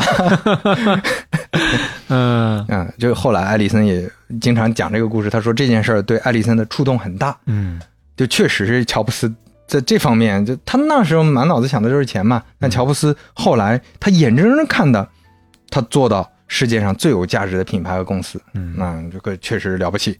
接下来我们再说一说艾里森的一些侧面，最广为人知的媒体最喜欢的八卦是什么呢？当然就是他的四次婚姻，对四 次离婚。对，也就是乔布斯有一次啊接受媒体采访的时候，媒体就问他说：“哎，你觉得艾里森的好好朋友里面谁是他最大的动力？”大家肯定以以为乔布斯会说自己嘛，啊，乔布斯说：“女人。”艾里森结婚四次，离婚四次，嗯但是最知名的就是他婚姻之外女朋友那实在是太多了。啊，的有一个副总裁回忆过一九八一年他刚加入甲骨文时的情形。嗯他说艾里森当时找我的时候开着一辆马自达的跑车来机场接我，那个车连后座都没有，但是不知道怎么就有个金发女郎坐在后面。那 艾里森把车开到了家门口，那个女孩离开了。嗯，然后我跟着她进了家门，家里还有个女的，我就懵了。嗯我前面提到了咱们的老同学在甲骨文的那个朋友啊，嗯他就提说，他们公司内啊就经常流传着一个说法，说他们老板对女人永远很专一，嗯总是喜欢二十五岁的。二零一七年，媒体拍到艾里森的新女朋友，嗯二十五岁的尼基塔·卡恩，乌克兰出生，是演员、模特还是制片人？小磊看一下他俩的合影，哦真的是就你说父女，你就你就说爷爷和孙女都差不多啊。嗯，行，艾丽森保养的还算是保养得还不错啊还算是不错，皮肤这个气质还是这筷子还是能稍微拿捏一下的。后来发现他们是二零一零年就在一块了。哎呦，那小姑娘那时候得多大呀？十九岁嗯啊、这是第四次离婚的当年啊，嗯就立马找了个新女朋友。虽然说结婚四次，离婚四次，但还是有两个孩子，跟第三任妻子生了两个孩子、嗯 d a v i d 和 Megan，大卫和梅根。嗯目前这两位呢都是电影制片人。姐姐梅根作为制片人的知名作品有《Her》，科幻经典片，哪个赫啊？就是那个《Her》啊，啊就就是拿过奥斯卡提名的。嚯，还有《美国骗局》，也是同年拿了奥斯卡的最佳影片提名，嗯但后来这两个都没拿到奖啊。但他也算是成为了第一个同年获得两项奥斯卡提名的制片人。厉害啊！嗯呃，当当然他后也参与了很多电影，我就不展开说了。嗯我们都比较熟悉的还有王家卫的《一代宗师》，他也是制片人啊，哇，呃，制片人之一。嗯同时，他还是公开出柜的女同性恋。嗯弟弟大卫作为制片人啊，也有很多电影参与制片，比如说《星际迷航》《侠探杰克》等等，嗯以及《碟中谍》哇啊，小磊刚看过的《碟中谍七》就是他参与制片的。哦，那也是都有成就啊。哎，这是他的家庭。嗯那前面说了，艾里森很有钱，关于他钱的故事那就更多了。他到底多有钱呢？那直到二零二二年，艾里森还持有甲骨文百分之四十二点九的股份，哇就这么一家巨型企业。哇，他还有快一半的股，这这在互联网科技公司里非常少见，少见非常非常少见。更少见的是艾里森的薪酬，艾里森是全美最贵的高管，嗯没有之一，嗯就最贵的。二自己给自己开工资。对，二零二那那他当然不承认了，嗯人董事会给我看。二零二二年最新的报道，一点三八七亿美元，差不多十亿个人民币。嗯，十亿个人民币。那在之前最高的时候，艾里森他评估的资产是算是仅次于比尔盖茨和巴菲特的美国富豪第三名啊。嗯二零一七年福布斯排行榜，艾里森是科技领域第四的有钱人。嗯二零一八年福布斯估计艾利森的资产是五百多个亿。嗯二零二零年，福布斯报道净资产差不多六百多个亿，世界第七。二零二二年又有一个新的统计，说是一千一百四十个亿，世界第十。反正量级基本上就是顶级的，这最有钱的几个人。这辈子怎么花都花不完的嘛，反正。所以之前说乔布斯可能跟他差不多，那还是冒昧了，还是冒昧了。对，确实量级不太一样。嗯艾利森他就说过，当我创立甲骨文时，我想建立一个让我喜爱的工作环境，这是最主要的目的。就我是为我自己很好的打工嗯才办了个公司、嘿啊。当然，我也要通过公司养家糊口，但我没想过像现在这么富有。钱不是最主要的。哎呀，我最后悔的就是创办了甲骨文。呃 普通家庭马化腾，后悔创业杰克马啊，钱不重要，艾利森。挺好的，这些大概我们都可以认为他活明白了吧？最起码最后的这个结果上，古话说得好，嗯有了钱不一定可以为所欲为。嗯，古话还说得好，你有大几百亿，那确实可以为所欲为。过个两百年，这就是古话。艾利森特别喜欢飞机，而且是喜欢战斗机啊。哎呦因为他亲爸是空军飞行员嘛，啊无父无权。虽然他没见过他爸，他从来没见过他，从来没见过就后来就是失联了，啊再也没找到过。他自己至少有两架战斗机。那有前苏联和意大利的战斗，呃这可以持有，但是美国政府说了，你不能运回美国，啊私人不能持有军火，他就在国外开着玩玩 就跟别人还什么，我们就空战一下，就是 模拟一下。真的是钢铁侠呀！那豪车就不用多说了，还有嗯很有很多啊。游艇它有一个造价两个多亿、一百三十八米长的豪华游艇，嗯后来给卖了。他还很喜欢帆船，很喜欢运动。有一九九零年开始买帆船参加比赛，后后来一直参加各种各样的比赛。九八年去澳大利亚的时候，那次是记忆深刻的比赛。比赛的时候遇到飓风，嗯二十四支队伍弃船逃生，嗯六人死亡，非常危险。他那个船当时也也不行了，嗯很长时间他都不敢再去，但是他自己老说，我有个使命感啊，嗯就是我要给美国拿下一个帆船冠军啊。哇，二零一零年，六十五岁的艾里森终于拿下了美洲杯的帆船赛冠军，这是九五年之后美国队伍第一次拿到冠军。有钱其实挺重要的，估计他组这个团队也得下点功夫。团队很厉害，但但是他确实自己也在船上，嗯所以他是也要做大量的体育训练的。是是是，嗯这个确实要求很高的。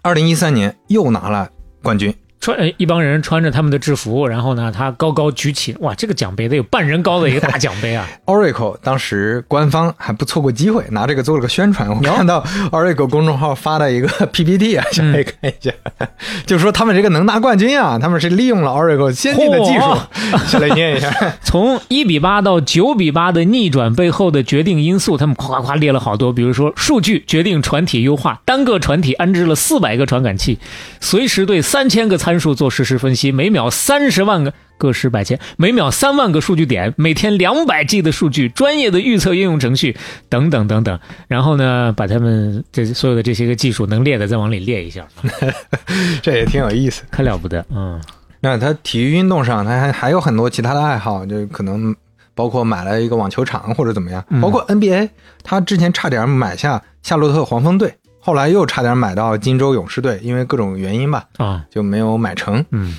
那艾里森也买了航空公司 Island Air，、啊这个是夏威夷地区的呃最主要的航空公司啊哎最主要的小最主要的，这是夏威夷地区嘛，就是啊岛、岛之间的，嗯包括去那个美国主岛的。就夏威夷地区，它不是一个岛。我之前总以为夏威夷就是呃檀香山呢，其实不是，夏威夷是个群岛，跟舟山群岛一样，岛嗯特别多。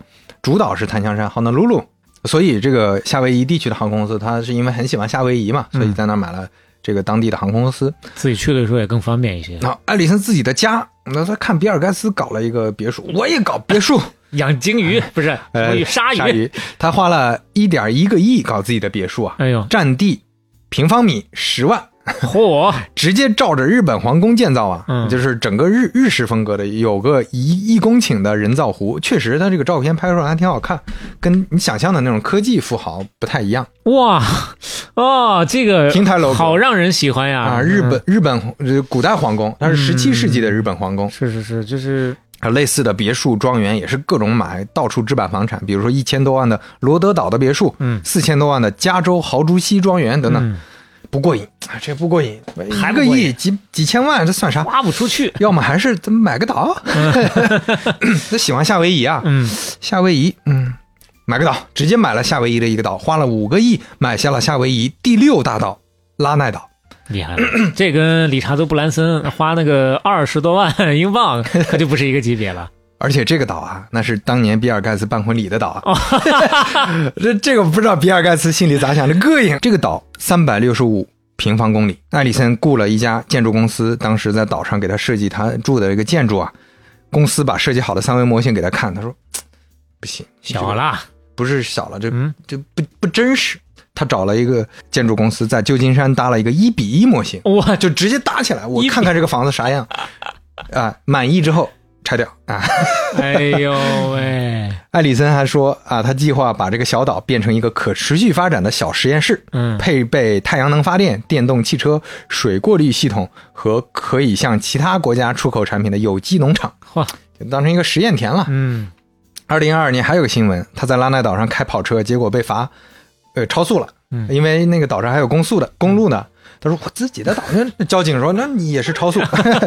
啊，这这儿要提一句啊，这个拉奈岛不是说他买下这个岛了就只有他一个人家庭住啊，嗯，这个岛还是有居民住的，他有运营权，对他算是这个对房，他买下这个岛的百分之九十八的股份嗯啊，他算是股东，但是这个岛的运营你还要通过当地的议会的。啊，说到拉纳岛很有趣，拉纳岛还有个猫咪救助基地，是个非盈利机构，有四五百只猫呢。哦，未来有机会去夏威夷的朋友可以去体验一下，挺有意思的。说到这，之前看过一个 BBC 的纪录片啊，就是忘了叫啥名了，就一个岛上，你一下船，哗，全是猫，喜欢的要开心死，害怕的简直就不敢落脚啊。当时就说艾里森这个买东西啊，真的是花钱如流水啊。虽然有钱，这花的也是有点狠。有个说法就是，他出门跟女朋友看到房子不错，哎，这房子不错进门就是，哎，你这个多少钱买？呃几百万、几百万的买。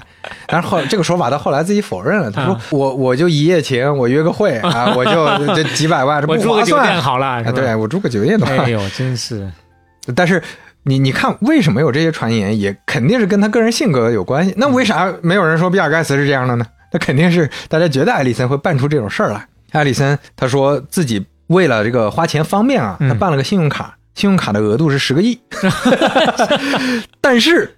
还经常刷不出来，因为刷爆了，就一刷10个亿都刷爆啊先生，您这个超限额了。哎呦，又不小心花光了。哎呀，再办另一张，呃据说他的会计师经常就劝他，就说你他妈别老瞎买，别看到啥东西就买，你消费主义陷阱。这买到现在，可能真的自己有啥完全都不知道了。那你说就这人，大家看起来都感觉他不太像是会捐款的人，就花天酒地，天天的。嗯但是他确实偶尔是会捐款的，比如说二零零四年左右，他突然宣布我要捐一个多亿给哈佛大学。哦到了零六年，突然又改口了，我不捐了，啊，因为换校长了。这个新校长，我觉得他不行不行啊，他管不好这个这么多钱啊。啊，但是二零一六年，他确实就是给南加州大学前面他演讲的那个学校捐了两个多亿，建立了一个癌症研究中心，哎呀，说不定去演讲就跟这有关系啊。那也也肯定有关系的啊。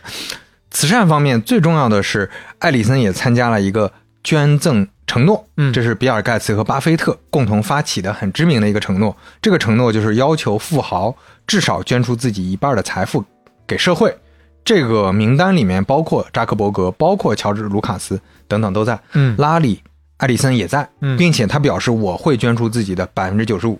当然，这个不知道未来嗯怎么说啊？嗯就现在这他没没有做到那一步。嗯那基本上关于他的一些侧面、一些故事，能搜到的一些确定性比较强的信息，嗯基本上罗列在这儿了。那听完他的故事，可能大家比较容易理解为什么他能做成甲骨文，能穿越周期，同时为什么他跟乔布斯关系很好，为什么他是话题人物，经常上热搜。就这个事情，就是今天这个故事，觉得还是非常有意义的，填补了很多认知空白。就像最开始说的，很多人对于甲骨文大概没有太多的认知。你说甲骨文的老板能是世界第几富豪，那大家肯定没法想。但是哦，回过头来，他有百分之四十二的股份，到现在这个事情还震着我，那就说明这一路走来，他真的是极有眼光，能够走对很多步，才能够保证在这么一个比例之下，把公司带到这么一个程度啊。但是话又说回来，你说到最后那个地方啊，就觉得啊，真的有钱快乐。但是你别忘了，他前头那第一次、第二次离婚的时候没钱，人家也这么花呀。哎，人就是这么个性格啊，所以我们肯定是不崇尚消费主义的，对，但是觉得依然羡慕他能活得如此的潇洒。是，嗯，那今天故事差不多到这儿了，算是就像小磊说的一样，甲骨文呢是大家多少听说过，嗯但是因为它的行业原因，就可能只有在大公司可能接触过一些合作伙伴，跟甲骨文有业务往来的朋友会比较了解一些，嗯算是补上了一个也是硅谷的，也是整个互联网时代计算机行业的一个空白吧。非常重要的一块拼图。啊，那有人就说了，甲骨文它是互联网呃时代或者说信息时代电子设备的骨骼。那还有一个很重要的组成部分，就是下期我们要聊到的血管了。啊，对，那我们今天的故事差不多就说到这儿。那片尾曲呢是人科啊，这个 甲骨文收购的人科公司的重名的人科的五条人的 十年水流东，十年水流西啊。你看这个名字。这个歌名也挺好的，其实也是我们硅谷神话经常看到的故事故事啊。十年河东，十年河但凡西啊。在商业市场当中啊，少不了这样的不断的轮回。哎那另外呢，今天的彩蛋非常推荐大家收听啊，是一位来自苹果公司的前员工啊，嗯一位听友跟我们分享的他的听完苹果简史的感受。所以一边听歌一边回味，一边期待彩蛋的时候呢，大家可以开始留言、点赞。虽然这些动作都不需要花钱，但是对我们依然是莫大的鼓励。哎，如果喜欢半打铁的话，欢迎在各个平台小宇宙、苹果 Podcast、喜马拉雅、网易云音乐、Spotify 等订阅和收听我们。这套词儿是越来越熟了，刘哥。半打铁六十四期，杀青。我们下期再见。做老西，啊，过年会特别啊，袂寒不知啊，啊，啦啦啦啦啦啦啦啦啦，旧年啊，今年啊，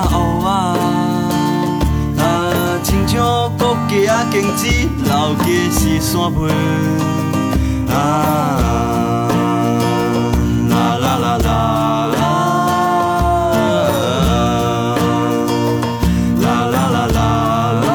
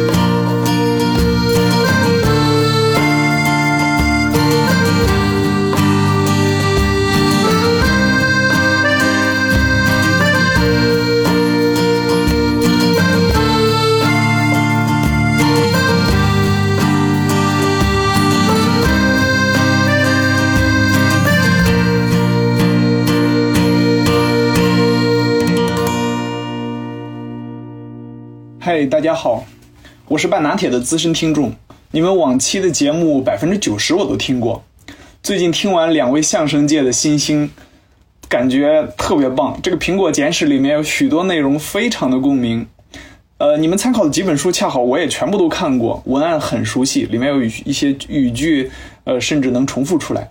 但是熟悉的内容被你们用大量的歇后语包装一下，再把这么多书的内容整合成一套音频节目，这种听觉的体验实在是太棒了，前无古人的体验。然后我就把你们的节目也分享给很多朋友，呃，让大家在洗澡的时候来听，这是最棒的一个视听场景。嗯，因为之前在苹果工作过，听完之后有很多想法，所以想和大家聊一聊。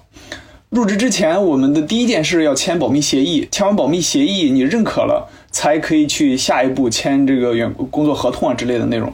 比如说，这个保密协议里面有说，不能在任何社交媒体上公布自己是原苹果的员工，不可以在媒体上评价公司的任何信息，正面的、负面的都不可以评价。大概有几千条，很厚很厚的一个小册子。你签完这一个保密协议，后面的东西咱们再聊。如果第一步保密协议你拒绝，好，那就再见。工作的细节非要求非常严格，比如说我们办公室的电脑，这些电脑只有员工才能看得到。然后即使这些东西，我们需要每天用清洁剂、用布把它擦得非常干净。然后连续一排可能十几台电脑，每一排每一排电脑必须调整到相同的角度。这个具体的角度我现在不太记得了，所以以前就是下班的时候，每个员工在自己的手机上有一个看角度的 app，然后所有的电脑。倾斜角度完全一致，有点像那个国内阅兵的时候，看到一排一排的军人走过去，大概就那种感觉，视觉效果特别赞。写邮件的时候，对于英文字体和字号有严格要求，中英文之间必须有空格，并且特定单词的大写字母必须正确，不可以是随心所欲的，该大写不大写，该小写你就不小写。并且一篇文章中，如果既有中文又有英文，它对中文和英文的字体要求是不一样的，所以调整起来非常的痛苦。苹果呢一直强调 work-life balance，它不鼓励加班，给的假期特别多。比如说，当时我记得有个同事年龄比我们大一点，他大概三十岁多一点，假期多，他又不喜欢到处去玩，然后他就做了一个很骚的操作，连续两年多每周上四天班，休息三天。还有一个同事，每年孩子放暑假的时候，他就开始休假；孩子开学了，他就九月一号回公司上班了。然后他每年能攒出一个暑假。中国大陆地区的员工和硅谷一样，新手爸爸能够享受两个月的陪产假，你可以用两个月的时间好好陪伴妻子，体验喂养婴儿的艰难。不过这个假期在新手爸爸中间挺有争议的，大家都说这俩月就没睡过囫囵觉。大家集体感叹，还是上班轻松，要比带娃轻松太多了。入职满五年和十年，分别会收到 CEO 的感谢信。呃，我入职的时候，CEO 还是乔布斯，大家都特别期待，如果工作五年能拿到一个纪来自乔布斯的纪念品。他会低频率的给全球员工发邮件，就是一些普通的通知，没有留下特别印象。大概我入职不到半年的时候。收到了他给全球员工群发的邮件，说自己辞职，然后 Tim Cook 接任，然后有很短的时间，呃，又收到了 Tim Cook 发的邮件，说乔布斯去世了。乔布斯去世以后，苹果各地的机构都组织了内部纪念活动。会议开始前会讲规矩，所有的人禁止拍摄或者录音。播放了一段剪辑特别棒的乔布斯和苹果关系的视频，身边有很多人都流下了眼泪。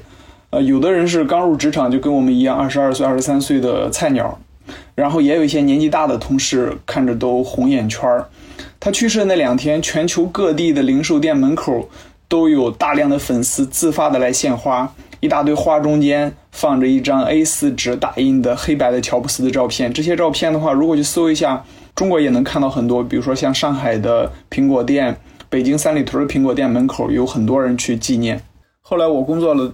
满了五年，收到来自公司的感谢信，有 Tim Cook 的手写签名，应该是复印的，然后就离职了。离职那天，同事们做了一个小小的欢送会，我还清楚记得几年前入职的那一天，有很多人欢迎我们加入这家公司。离职的时候，有很多人欢迎我离开这家公司，每个人都很开心。离职的人和还没有离职的人，大家都很彼此的鼓励，彼此的祝福，那种感觉实在是太棒了。就像乔布斯说的，旅程就是奖励。在之后的工作中，我有大量的工作经验或者工作能力，都是来自于这第一份工作。最后，再次感谢两位相声演员能把复杂的商业故事讲得如此妙趣横生，很期待你们未来的作品，加油！啊，感谢来自前苹果的格伦，对，感谢 这位听友格伦。嗯，那其实有一些内部的视角，确实能让我们丰富很多外面可能看到的不太一样的认知。而且但 是苹果对于细节的要求 这么标准化，这么统一化，我一边听一边赞叹他们的对于这个细节的呃追求，另一个方面在想，这样不会扼杀创新吗？我第一次接触这种理念还是在锤子的时候，我们在锤子要求非常严格，就你的中中英文拼写中间必须要加空格，因为美观嘛。嗯，然后英文拼写，你 iPhone i 大写了或者 p 小写了，这都是严格严严重的问题，你会让大家觉得说啊，对你你对外的这种这种这种呈现，这不是很好嘛？而且 而且说实在的啊，就这样一份严谨，我们最近确实有体验到啊，就觉得能够感受到一个公司的面貌，确实是你你像对我我们最近不是苹果 Podcast，我们也有那个上传节目嘛，嗯我们跟跟他们中间有一些设计。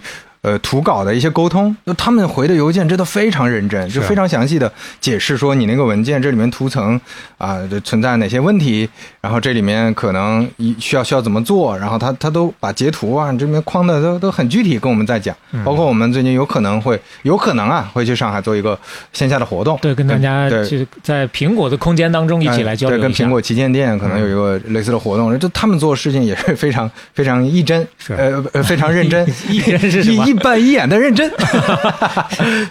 对，就是感觉还是挺挺不一样的一个公司风貌的啊。嗯就我说这个，就是主要是我跟有一些大厂。也接触过那些大厂呢，也很也很严谨，嗯公司的的流程也很复杂，但是就是很死板，啊就和很很繁文缛节，就是效率不高了。对这些，你感觉呃确实效率也有影响啊，也有 也有折损，就是刚按刚才我们说的这个方式，但是它可能不会让你感觉说这个东西是为了有而有，对，他还是为了一个认真和最后产出的东西是好的嘛。嗯、有值得学习的地方，我们回头啊，就是深入 去探讨一下，就去去探索一下。对，呃，再次感谢格伦。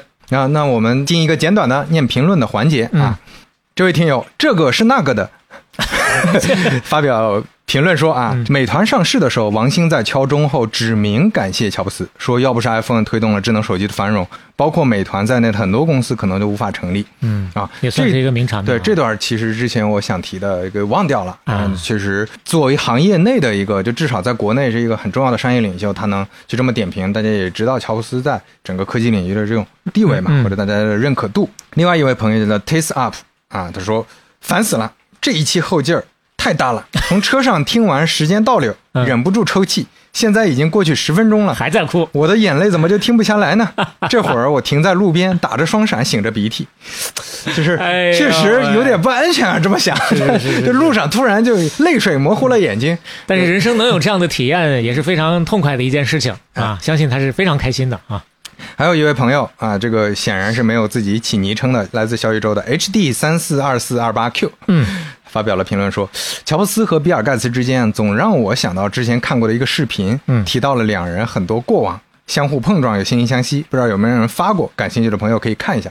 这个我还真看过，是一个类似一个视频博主啊，就专门做那种说唱的，就互互相嚯 beef 的那种啊他扮演了这里面两个人扮演了比尔盖茨和乔布斯，嗯啊、所以大家可以去 B 站搜索“史诗级说唱历史大战比尔盖茨 VS 乔布斯”。其实你搜比尔盖茨、乔布斯这两个词儿就能出来，大抵找到啊，啊。一百多万的这个播放量呢，嗯还是个挺挺有意思的。这里面基本上我们之前苹果简史里讲的很多他们的故事都融合进去了，还挺有趣。嗯最后一个啊，叫佳宇二 J I A Y U 杠二。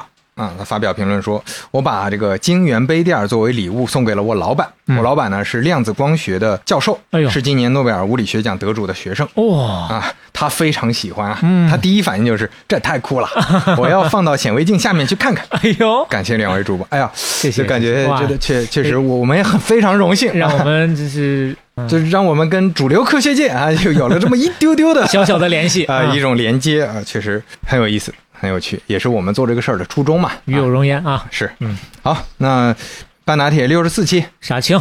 大家拜拜。